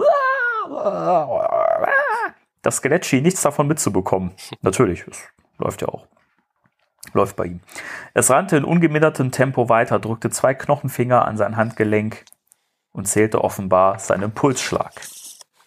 Was man so macht als Skelett. Das ist ja völliger Unsinn. Richtig. Einen Kilometer vor dieser Szene hockten Wenkman und Stans auf zwei gegenüberstehenden Bänken. Zwischen ihnen verlief der Wanderweg. Wenkman las in einer unfassbar zerknüllten Ausgabe der New York Post und tauchte in regelmäßigen Abständen einen mit Zuckerguss reich gesegneten Donut in einen Kaffeebecher aus Styropor. Das ist wichtig zu erwähnen, dass das Styropor ist. Ja, ja, das darf kein Pappbecher sein. Damals Richtig. war das schon Styropor. Und auch der Donut ist falsch geschrieben. Das stimmt. Er wird nämlich Duffnut geschrieben. Ihm gegenüber hockte Stan so gelassen wie ein Rentner, der die Wintersonne genießen will. Doch in Wahrheit behielt er unter, seinem halb, äh, unter seinen halb geschlossenen Lidern den Weg im Auge. Kurz darauf fiel ihm der einzelne Jogger auf. Der Skelettmann, der von einem unirdischen Glanz umgeben war. Aber was konnte ein New Yorker im Allgemeinen und ein Ghostbuster im Besonderen schon nachhaltig aus der Fassung bringen? Ray räusperte sich. Denkman nickte und verfolgte weiter in seiner Zeitung mit höchster Konzentration das neueste Abenteuer von Hagar dem Schrecklichen. Das stelle ich in Frage. Das stelle ich auch in Frage. Ich glaube, es ist nicht so kult in den USA, aber egal. Der gespenstische Jogger beschleunigte seine Schritte und näherte sich jetzt geradewegs den beiden gegenüberstehenden Bänken. Als der Knochenmann die Männer passierte, traten Stans und Wenkman synchron auf verborgene Pedale.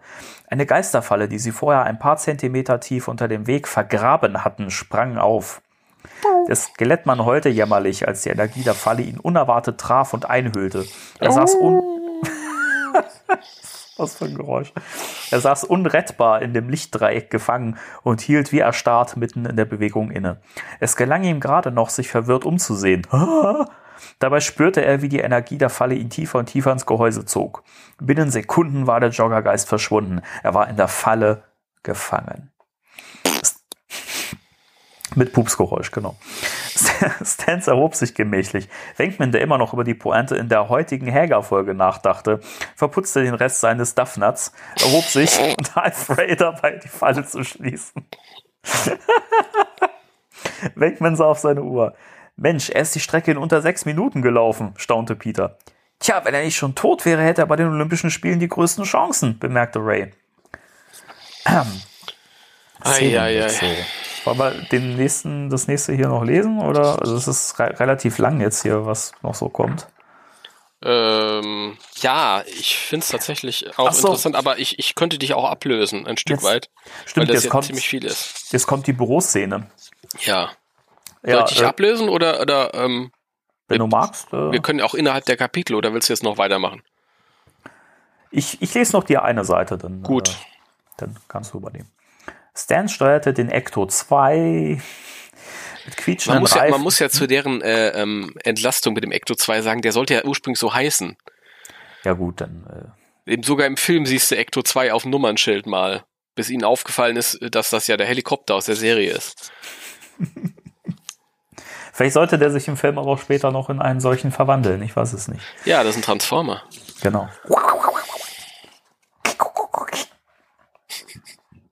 Also, Stan steuerte den Ecto 2 mit quietschenden Reifen vor das World Trade Center in der Wall Street, das jetzt nicht mehr da ist. RIP.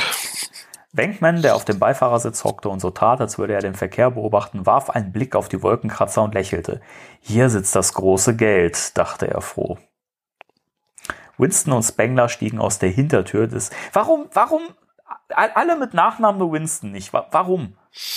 Setmore ist zu kompliziert. Setmore und Spengler stiegen aus der Hintertür des ehemaligen Ambulanzwagens. Sie trugen die komplette Geisterjägermontur. Stans wollte sich auf den, äh, Entschuldigung, Stans wollte sich den Protonenpack umhängen, aber Wenkman winkte ab. Er, er ist ja auch der Wenkman, der abwenkt. Er glaubte nicht, dass sie für diesen Einsatz die schwere Kampfausrüstung benötigen. Im Kampfschritt liefen die vier Männer ins Gebäude. Wenig später wurden sie ins Büro von Ed Petrosius geleitet, einem kleinwüchsigen, auch er ist kleinwüchsig, schwitzenden, kurz angebundenen und super erfolgreichen Börsenmakler. Der Petrosius, schwitzt natürlich auch wieder. natürlich, alle, alle müssen schwitzen, das ist Ja- eine Jason Dark Übersetzung, da muss noch der Schweiß mit rein. Pretosius starrte die vier Gestalten an, die da in sein Büro marschierten. Er telefonierte gerade. Der finstere Ausdruck auf seinem Gesicht ließ jedoch weniger auf einen schwierigen Gesprächsverlauf schließen, als vielmehr darauf, dass er diesen Auftritt missbilligte. Die vier Männer erschienen ihm wohl recht unpassend gekleidet.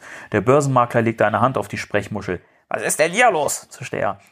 Ich habe nicht vor, diese Angelegenheit zu einem öffentlichen Spektakel zu machen. Hätten Sie nicht wie alle anderen auch in Anzug und Krawatte das Haus betreten können? Sie sehen aus wie Kammerjäger.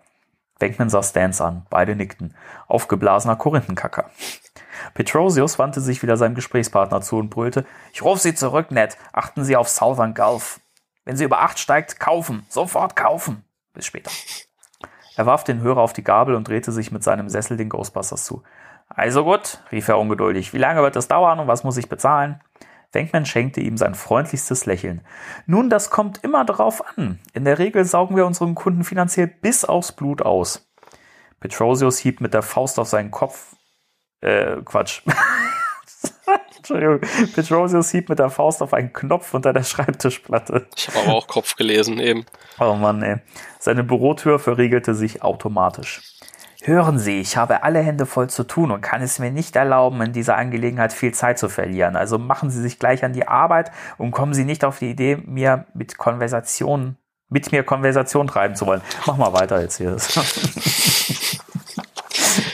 Oh Gott, der Typ. Stans trat vor. Warum erzählen Sie uns nicht einfach, was Ihr, was Ihr Problem ist? Der Börsenmakler starrte auf seine Hände. Bitte? Bitte, Wenkman sah ihn flehentlich an. Na schön, murmelte Petrosius ungehalten. Hin und wieder fangen Gegenstände, naja, sie fangen einfach wie aus heiterem Himmel Feuer. Er starrte die Ghostbusters eindringlich an. Verstehen Sie, was ich meine? Wenkman nickte wie ein Fahrschullehrer, dessen Schüler es in der 27. Fahrstunde zum ersten Mal richtig gemacht hat. Natürlich, also Gegenstände gehen einfach mir nichts, dir nichts in Flammen auf. Ja, so ähnlich, bestätigte der Börsenmakler. Naja, ich sitze gerade in ein, über meinen Unterlagen und telefoniere und da fängt plötzlich irgendetwas auf meinem Schreibtisch an zu brennen. So ein Fall ist Ihnen doch sicher schon untergekommen, oder? Wenkman kratzte sich am Kinn. Klar, passiert jeden Tag irgendwo. Man konnte es schön hören übrigens. Sie sind hier. Sie sind hier. Wer, wer redet hier überhaupt? Ich will das nicht falsch. Ach, Stans. Sie sind hier reichlich mit Papier ausgestattet, übernahm Stans die Verhandlung. Ach, die verhandeln gerade. Da kann es leicht zu einem spontanen Feuerausbruch kommen. Oder es könnte sich um einen Fall von äh, Priogenese handeln, bemerkte Spengler. Der Börsenmakler starrte ihn verwundert an. Pyro, was? Egon rückte seine Brille gerade. Unter Pyrogenese versteht man die Fähigkeit mancher Menschen per Geisteskraft große Hitze zu erzeugen. Bevor Porteo, Petrosius Pet, Portreus, das verinnerlichen konnte, klingelte das Telefon. Verdammt, murmelte er und riss im selben Moment den Hörer ans Ohr. Ja, was gibt's? Seine Gesichtsfarbe wechselte und er riss die Augen weit auf. Was sagen Sie da? Ich habe die ganze Geschichte mit Bill Murray ausgearbeitet. Ach was? Vergessen Sie diese Scheiße. Sagen Sie Donald Trump, er soll sich sofort mit Mike Bloomberg in Verbindung setzen. Er hat sein Okay dazu gegeben und jetzt sitzt Donald irgendwas im Darm quer und da will er nicht mehr. Nichts da. Ist ja prophetisch, das Buch. Mhm. Wir haben eine Abmachung und einen Vertrag. Ach wirklich? Dann will ich Ihnen auch mal was verraten. Mein Anwalt war früher bei den Ledernacken. Du Ledernacken. Gut, dass er nicht bei den Eiernacken war. Ja. Er fischte, einen, er fischte sich einen Vertrag aus einem Papierstapel und wedelte triumphierend damit in der, der Luft herum. Spengler nahm unmerklich den Taschengigameter in die Hand und maß damit Petrosius ab, während der ins Telefon brüllte. Nein, Bob! Der Börsenmakler stand kurz vor dem Explodieren.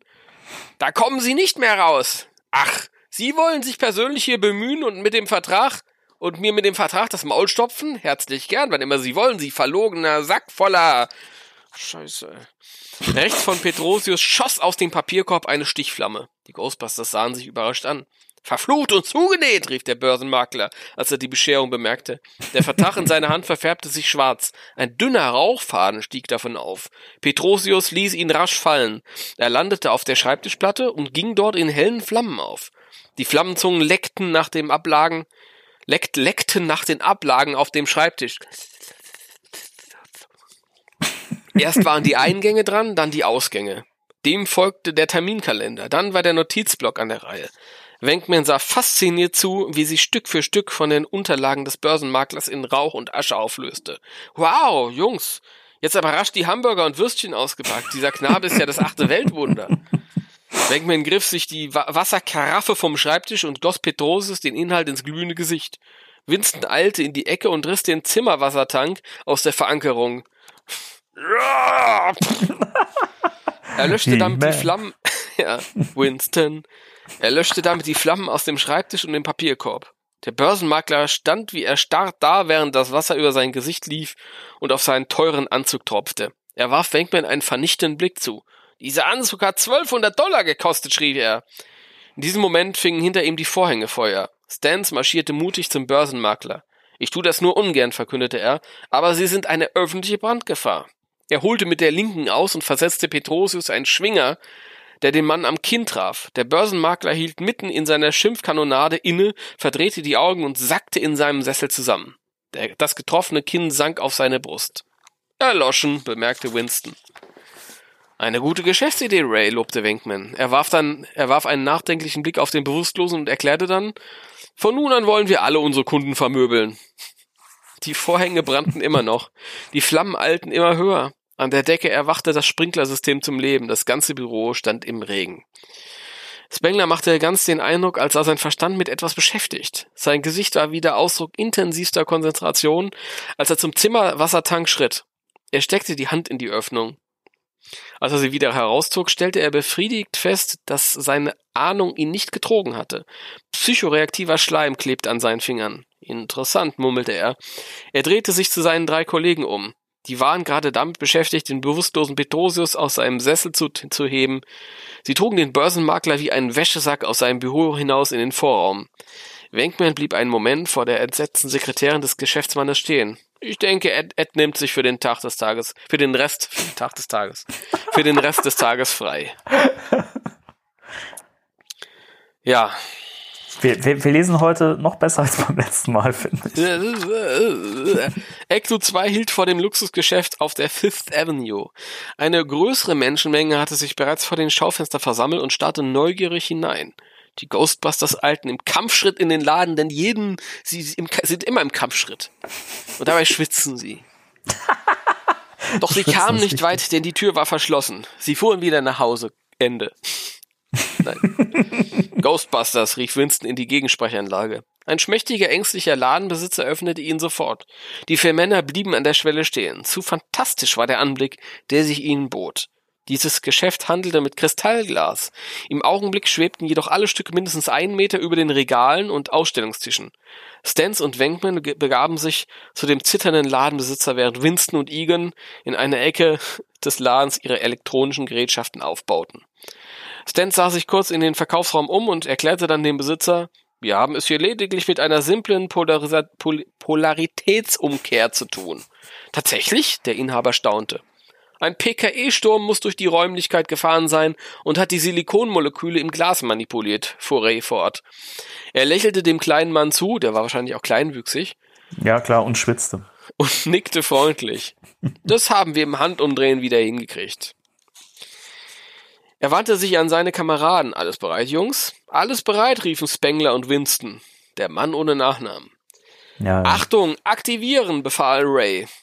Egan und Winston drehten gleichzeitig die Schalter an den elektronischen Umkehrgeräten, die sie mittlerweile in allen vier Ecken des Ladens aufgestellt hatten. Das sind übrigens die sogenannten Tripod-Traps. Äh, Das wiss- wussten die nicht. Unzählige laserartige Strahlen schossen umher und hüllten den ganzen Raum ein. Überall krachte, summte und zischte es. Die schwebenden Kristallgläser schimmerten und wackelten. Der Ladenbesitzer sah fassungslos zu, wie seine Werke von einer Sekunde auf die andere ihren Halt verloren. Die wertvollen und zum Teil unbezahlbaren Gläser krachten durch Regale und zerschmetterten die Tische. Ein Augenblick später schwebte nichts mehr in der Luft. Dafür waren der Boden und alles Inventar des Ladens von Myriaden Scherben und Splittern übersät. was auch immer. Spengler und Winston schalteten die Maschinen ab. Stans lächelte den Inhaber an. Habe ich's nicht gesagt? Der kleine Mann war nur noch zu einem leisen Stöhnen fähig. Ah. Stans legte ihm einen kräftigen Arm um die Schulter. Es sah ganz so aus, als wollte er ihn zerdrücken. Wie können wir denn die Bezahlung regeln? Bar oder Scheck? Die vier Ghostbusters verließen unter dem Jubel der Menge den Laden. Ein grauenvoller, grauenhafter Schrei ertönte aus dem Geschäft. Die Menge erstarrte. Ein weiterer Geist, eine neue Erscheinung. Die mutigsten wagten sich vor und spähten vorsichtig durch das Schaufenster. Nein, dort stand nur der Besitzer, bewaffnet mit Besen und Kehrschaufel, und er weinte bitterlich. Ja, super. Ja, Da Ah, ist sehr ein- schön. ein kleiner. Ja, wir erinnern uns, das war tatsächlich teilweise im Film zu sehen. Aber da war es eine Verkäuferin. Ja, es war in der, der Montage äh, mit drin, die von Run DMC unterlegt war. Ähm, ja, also ich finde es ja teilweise ganz cool, dass, dass man solche Szenen hier mal so ein bisschen äh, en Detail aufgerollt bekommt. Was mich halt immer stört, ist diese, diese Schreibe und das ist das wirkt für mich so total nach Jason Dark irgendwie auch. Also man erkennt auch hier, auch wenn er übersetzt, einfach total seinen Stil und ich finde es mit Ghostbusters immer schwierig und manches ist auch sehr, sehr stumpf leider. Ja, vor allem ist es nicht null lustig. Also, Ja. Ich es finde ja, ganz. Ja, ich finde, ja, Entschuldigung, ich finde, wir haben hier echt immer so, einen- so, einen- so, so einen Zeitversatz drin. Das ist, Glaube äh, auch. Also es tut, es tut mir echt leid, wenn ich dich dauernd unterbreche, aber es ist nicht beabsichtigt. same hier. Okay.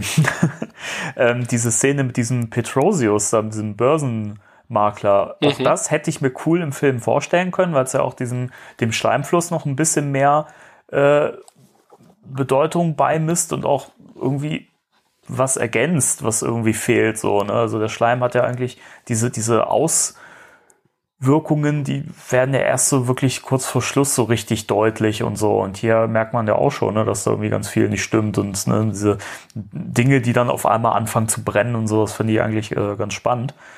Aber so wie es halt hier geschrieben ist, mega dumme Dialoge so.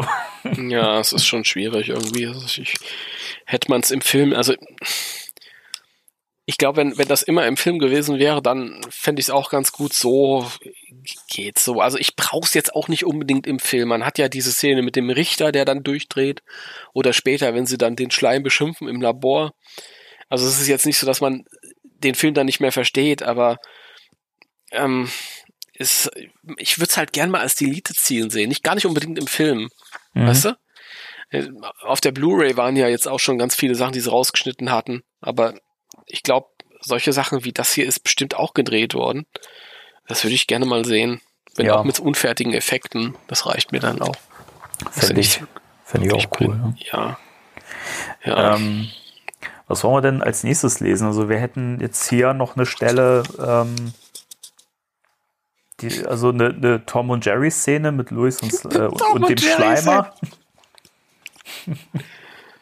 also Louis versucht den Schleimer zu fangen, aber es gelingt ihm nicht. Ich glaube, das ist, Wollen wir das weglassen oder? ja, kann man auch weglassen.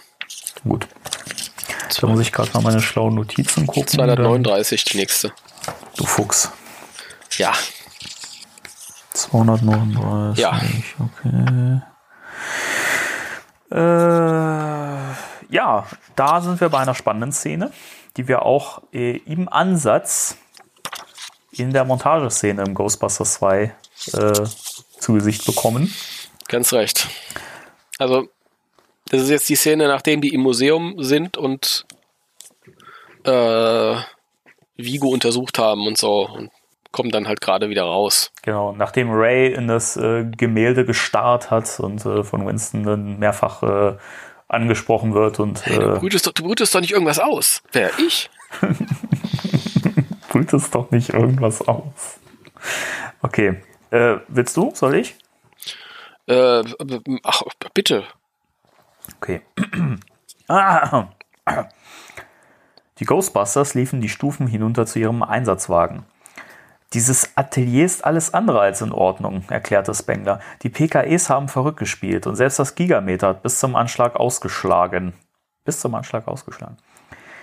Ich verwette mein halbes Gehalt, stimmte Winston zu, das nicht sehr viel ist, dass dieses Vigo-Bildnis etwas damit zu tun hat. Da kann man kaum dagegenhalten, bemerkte Wenkman. Wenkman und Spengler stiegen nach hinten. Peter wandte sich noch kurz an Stans, bevor er die Klappe zuzog. Du und Egon solltet einmal alles zusammensuchen, was es über Vigo und dieses kleine Frettchen Poha in Erfahrung zu bringen gibt. Die beiden machen ganz den Eindruck, als seien sie füreinander geschaffen. Stan sagte nichts, er nickte nur. Er bekam Kopfschmerzen, ganz fürchterliche Kopfschmerzen. Soll ich ans Steuer? fragte Winston. Nein, es geht schon, antwortete Ray. Stans glitt hinter das Steuer. Winston kletterte auf den Beifahrersitz. Ray zündete und gab Gas. Ein eigenartiges Lächeln erschien aus seinem Gesicht, als Ecto 2 losrollte. Winston wurde es neben Ray etwas unbehaglich zumute. Stan steuerte den ehemaligen Ambulanzwagen, als nehme er an einem Stockcar-Rennen teil. Halsbrecherisch sauste er durch die Straßen und bog in die Kurven, dass einem schon vom bloßen Hinsehen übel wurde.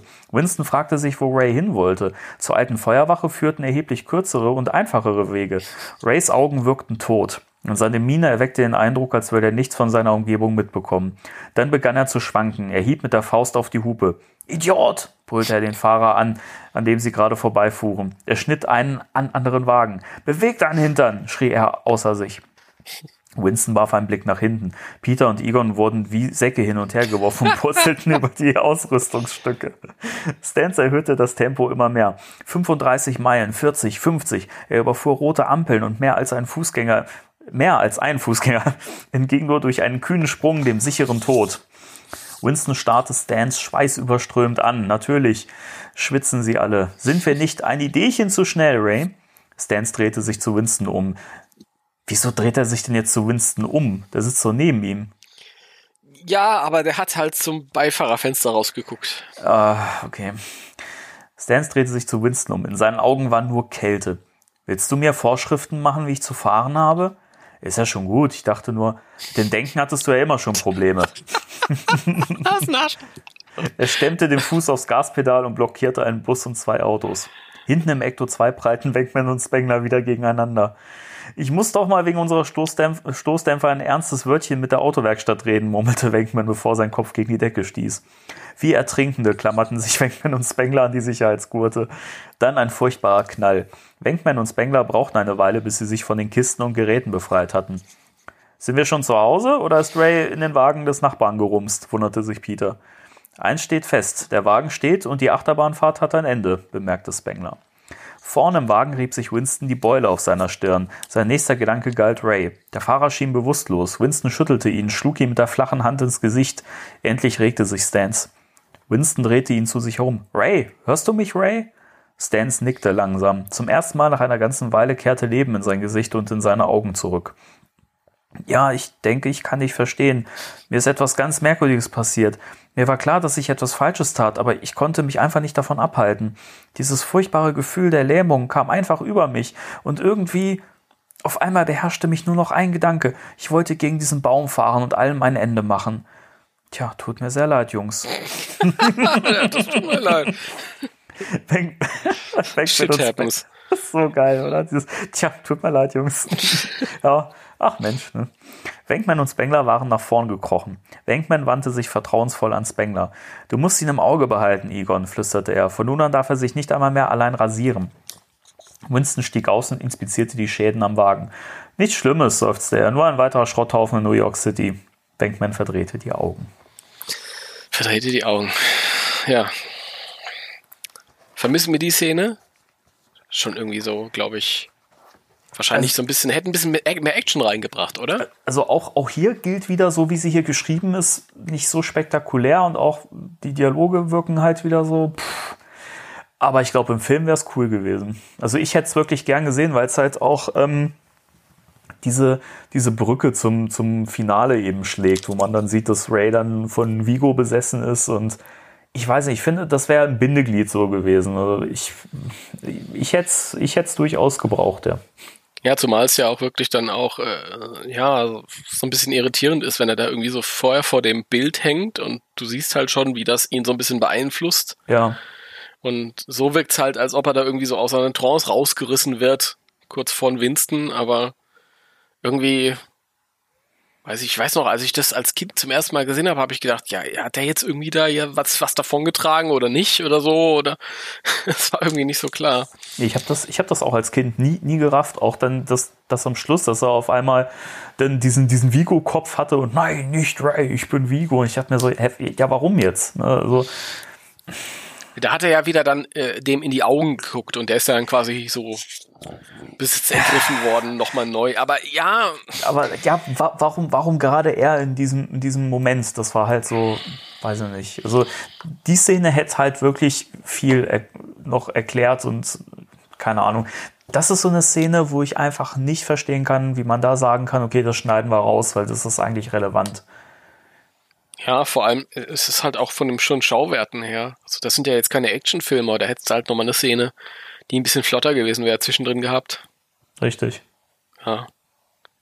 Und so hast du halt diesen Moment, wo er da in das Bild starrt und dann fragt Winston, ist alles in Ordnung? Und nächsten Moment, düpp, düpp, düpp, und hast wieder so romantische Szene, dann Techtelmechtel. Ja, Ich, ich hätte gern irgendwann den Ghostbusters 2 Directors Extended Cut. Übrigens ähm, zu der Szene, die ist ja auch in, in der englischen Comic-Adaption mit den Real Ghostbusters-Figuren. Gab es ja von Ghostbusters 2 so eine Comic-Adaption. Da findet die tatsächlich auch so statt, wie das hier steht. Also die sagen dieselben Sachen, nur halt in Okay. Englisch. Also, also das mit dem, was, was Ray am Ende sagt, das, das ist nicht so hier. Ich habe dann furchtbares Gefühl und tut mir leid und bla bla bla. Er sagt dann so, keine Ahnung. Oder ich weiß nicht, ob er, ob er bewusstlos bleibt oder so. Keine Ahnung. Aber sonst vorher äh, ist das ziemlich dasselbe. Aber ich finde das auch schön im Buch hier, dieses, tja, tut mir leid, Jungs. Ja, das ist tatsächlich mal lustig. Dumm gelaufen, ne? So, die nächste Szene ist 246. 21. Äh, ja. Wollen wir die, die noch lesen?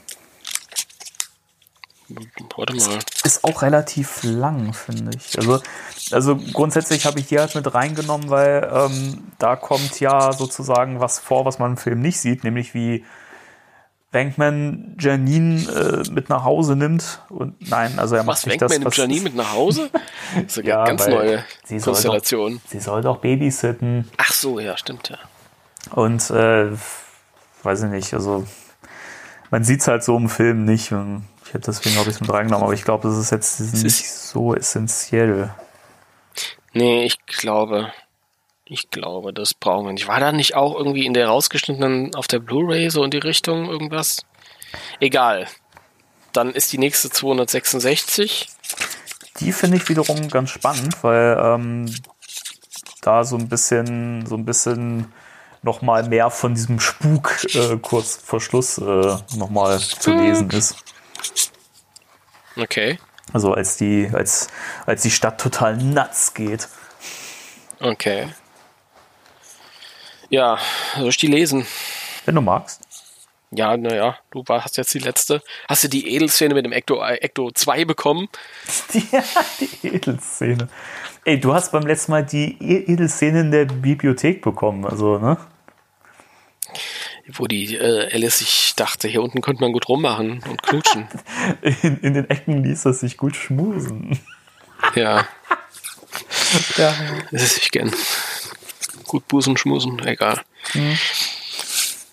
Während alle möglichen Meteorologen, Astronomen und Behördenvertreter der erschrockenen Öffentlichkeit zu erklärten versuchten, warum New York City in totale Finsternis getaucht worden war und warum auch, äh, warum an der Ursache dieses Vorfalls einer spontanen Sonnenfinsternis nichts Außergewöhnliches sei, weitete sich Vigos Macht aus. An einem Pier am Hudson River tropfte plötzlich pulsierender Schleim aus einem alten Regenrohr und floss unweit der Carnards Line Docks in den Fluss. Im Zoo im Central Park legten die Eisbären, lagen die Eisbären träge in ihrem Gehege und hatten nichts gegen den Wärter einzuwenden, der ihren Berg mit einem Wasserschlauch abspritzte. Der Wärter legte jetzt den Schlauch hin und machte sich dann den Bau auszufegen. Er bekam nicht mit, dass das Wasser, das aus dem Schlauch kam, immer dicker wurde, bis es sich in pulsierenden Schleim verwandelt hatte. Als er mit der Höhle fertig war, spürte er, dass irgendetwas nicht stimmte. Er drehte sich um und griff nach dem Schlauch. Kein Wasser strömte aus der Mündung, nichts. Er hörte einen furchtbaren Schrei. Er wirbelte herum und machte einen Satz zurück. Ein ausgewachsener Pterodaktyl kreischte, hob ab und flog über den dunklen Himmel. Kaka.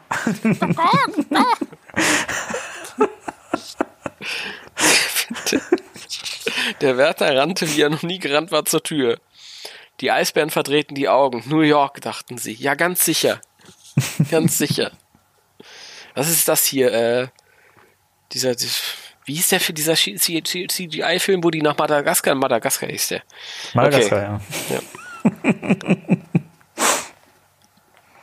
Zwischen der 59th und der 5th verfärbte sich plötzlich das, zwischen der 59. und der 5. verfärbte sich plötzlich das Wasser im Brunnen von dem Plaza Hotel. Statt klare Wasser blubberte pulsierender Schleim aus den Düsen. Der Strom nahm kein Ende. Bald quoll die Masse über den Rand und platscherte auf den Bürgersteig. Vor dem Plaza Hotel stiegen ein vornehmer Mann und eine ebenso vornehme Frau aus einer Limousine. Als die beiden die Stufen des Hotels hinaufstiegen, flog ein Schleimklumpen auf, die, auf den sündhaft teuren Nerzmantel der Flau, Frau, der Flau. Der Flau.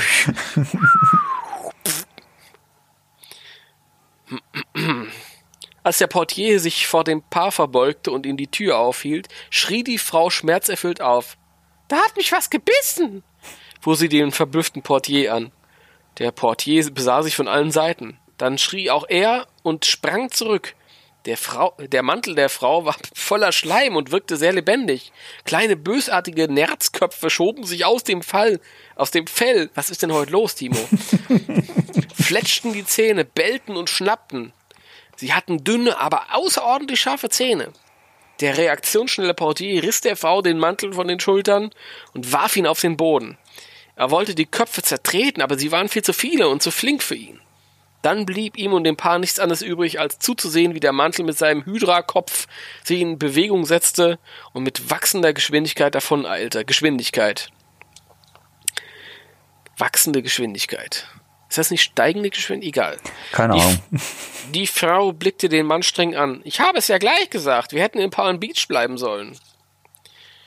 Im Polizeirevier von Midtown Central registrierten die Beamten an den Telefon der Telefonen eine Veränderung im endlosen Strom von Anrufen. Bislang hatten sie fast immer Auskunft geben müssen, um was es sich bei einer Sonnenfinsternis handelte und um was nicht. Doch seit ungefähr einer Stunde kamen immer mehr Anrufe herein, die eigenartige Vorfälle zu berichten hatten. Hören Sie, Lady, sagte ein Polizist gerade in die Sprechmuschel.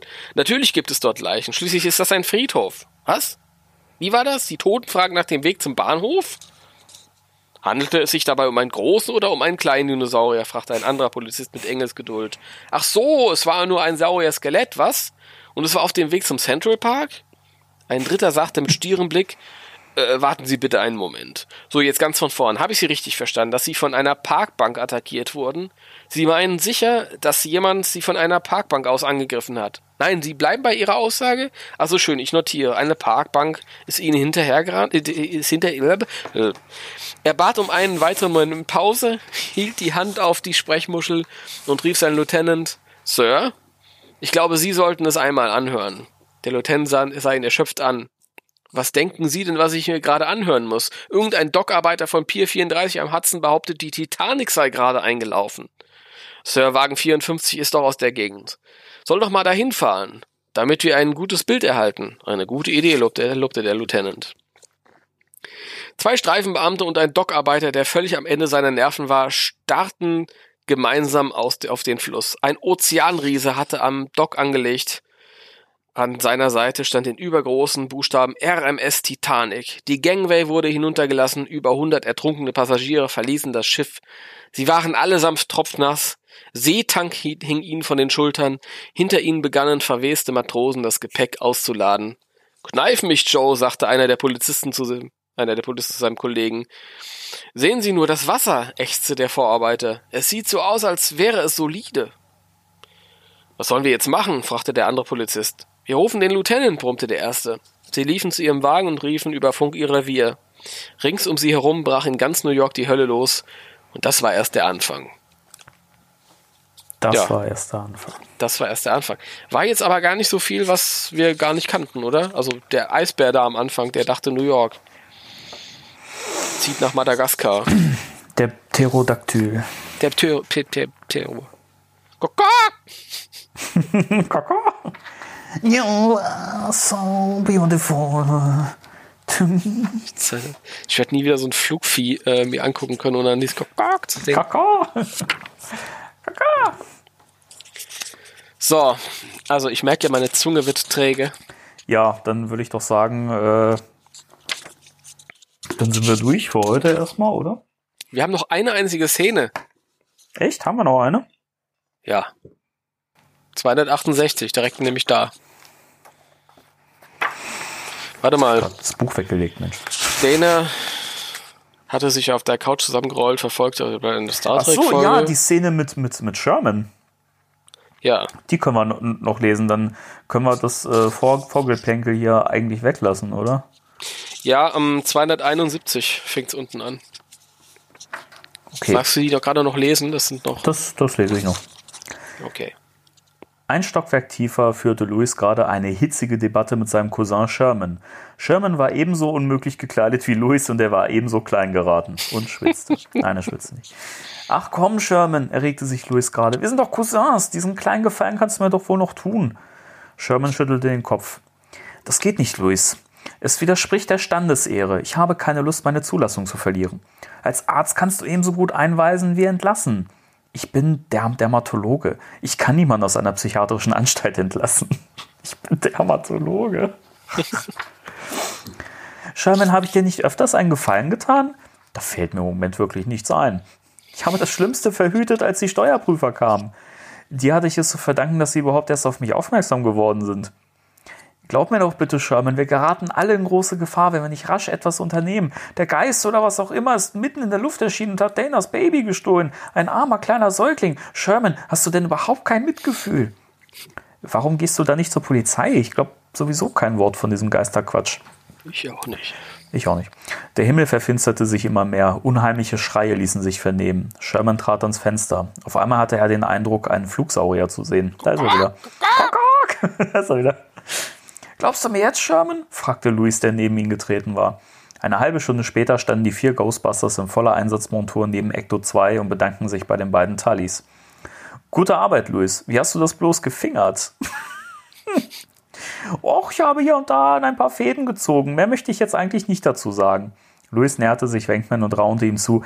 Das ist mein Cousin Sherman. Ich habe ihm eine Fahrt im Ecto versprochen, äh, versprechen müssen, wenn er euch entlässt.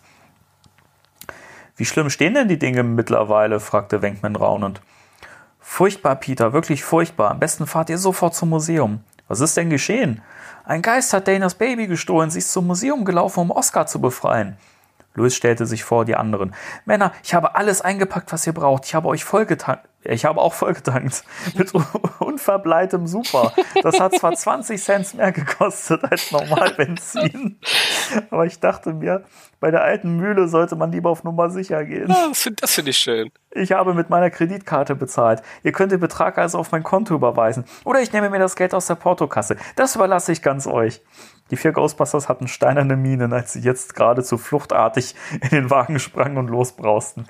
Hey, rief Louis ihnen nach, wartet auf mich. Der Wagen war schon nicht mehr zu sehen. Na schön, dann stoße ich eben am Museum zu euch. Sherman betrachtete ihn von der Seite. Hast du mir nicht erzählt, du wärst der fünfte Ghostbuster? Ach, ich überlasse Ihnen den Kleinkram. Louis lächelte. Ich werde nur bei den wirklich großen Fällen gerufen. ah, sehr schön. Ja, Ja. Äh, schade, die Szene mit äh, Sherman, also gespielt von Eugene Levy, hätte ich mir doch sehr gewünscht. Äh, Ja, ich mir auch. Also dieser, der, das, was er da eben über das ähm, unverbleite Benzin gesagt hat, das gehört auch in den Film rein. Das ist so typisch das Louis. ist geil, oder? Ja, Das war wirklich, also da kann ich mir auch äh, vorstellen, dass Jason Dark da eins zu eins äh, Ed Neha nur übersetzt hat und nichts eigenes so eingebracht ja, hat. ja, Das ist, das ist ja lustig. Nee, das, das, das Ding ist auch, du merkst an vielen Stellen auch, dass teilweise die, die Figuren sich in dieser deutschen Fassung tonal auch komplett unterschiedlich verhalten so und keine Ahnung, also das, das passt halt vorne und hinten nicht manchmal. Das stimmt, das stimmt. Aber äh, sie sind alle schon besser hier als im ersten Band. Das auf jeden Fall, ja. Das muss man sagen. Obwohl Peter ja auch hier wieder so ein bisschen der, der Chef ist, ne? Also, ja, ja, aber weiß ich nicht. naja, gut. Also das ist halt äh, kein sehr akkurater Blick auf diese Szenen. Aber uns bleibt ja nichts anderes. Wir haben halt nur das und diesen Comic, den es noch gibt. Ist, Genau. glaube ich, Sherman auch dabei. Sherman hat ja auch später einen Auftritt mal gehabt im, im, in dem ähm, IDW-Comic. Ja, Da, stimmt. da war er dann mal kurz zu sehen. Auch in der Gestalt von Eugene Levy. Da hat er doch Luis, glaube ich, abgeholt vom Flughafen oder so, war das? War das Ja, ja, Szene? der ist Ah. nur, ist nur kurz abgeholt worden. Also Eugene Levy, muss man da kurz da sagen, für die Leute, die es nicht wissen, das ist ja äh, Jims Vater aus American Pie. ja. Und der ist halt wirklich auch ideal besetzt als, als Familienmitglied der Tullys. ja, total. Damals natürlich auch noch ein bisschen jünger, jünger gewesen als, äh, als äh, dann später bei American Pie. Das wurde ja zehn Jahre später dann erst gedreht. Ja, Ich fänd- Ich fände es ja witzig, wenn der im neuen Film zu sehen wäre, wenigstens als äh, Tully-Familienvertreter. Das, das fände ich witzig. Ein, ein, einfach um ihn auch, weißt du, ich meine, es gibt ja dieses, dieses Promo-Bild auf der Kassette hinten und so drauf, ne, wo man ja diese Szene sieht, wo Eugene Levy neben dem Ecto 1A steht und so. ja. Es wäre doch geil, wenn man ihn dann einfach in den Film mit reinnehmen würde. Einfach so als wieder Er ist der Endgegner. Er ist der Endgegner. oh, geil. Gosa Eugene kommt Levy wieder der in, der, neue- in der Gestalt von Eugene Levy. Ja, wird der neue Schlüsselmeister, das wäre doch was. Ja, genau. Nun gut, Gut, dann, wir sind gut durchgekommen. Das war's dann für dieses Mal. richtig. Wieder. Wieder? Ja. Ist ja jede Woche so. Irgendwann war's das. Irgendwann war es das mal für. Irgendwann war's das zu einem bestimmten Punkt. Okay, ähm, hat uns wieder Spaß gemacht und äh, wir hoffen, dass wir euch nächste Woche wieder hören. Wenn es wieder heißt, Deutsche Ghostbusters Radio. Podcast. Do Deutsche Ghostbusters Podcast. Deutsches Ghost, Ghostbusters Podcast. Äh, Ghostbusters Podcast Deutschland. Ghostbusters. Ghostbusters. Spektral Radio. Auf deutsches Welle Paulen in Farbe. Deutsches Welle und Paul, oh. Gott, ist das lange her. Wunderbar. Okay. Komm, bei drei Ja. äh, oder bei eins. Drei, zwei, eins. Tschüss.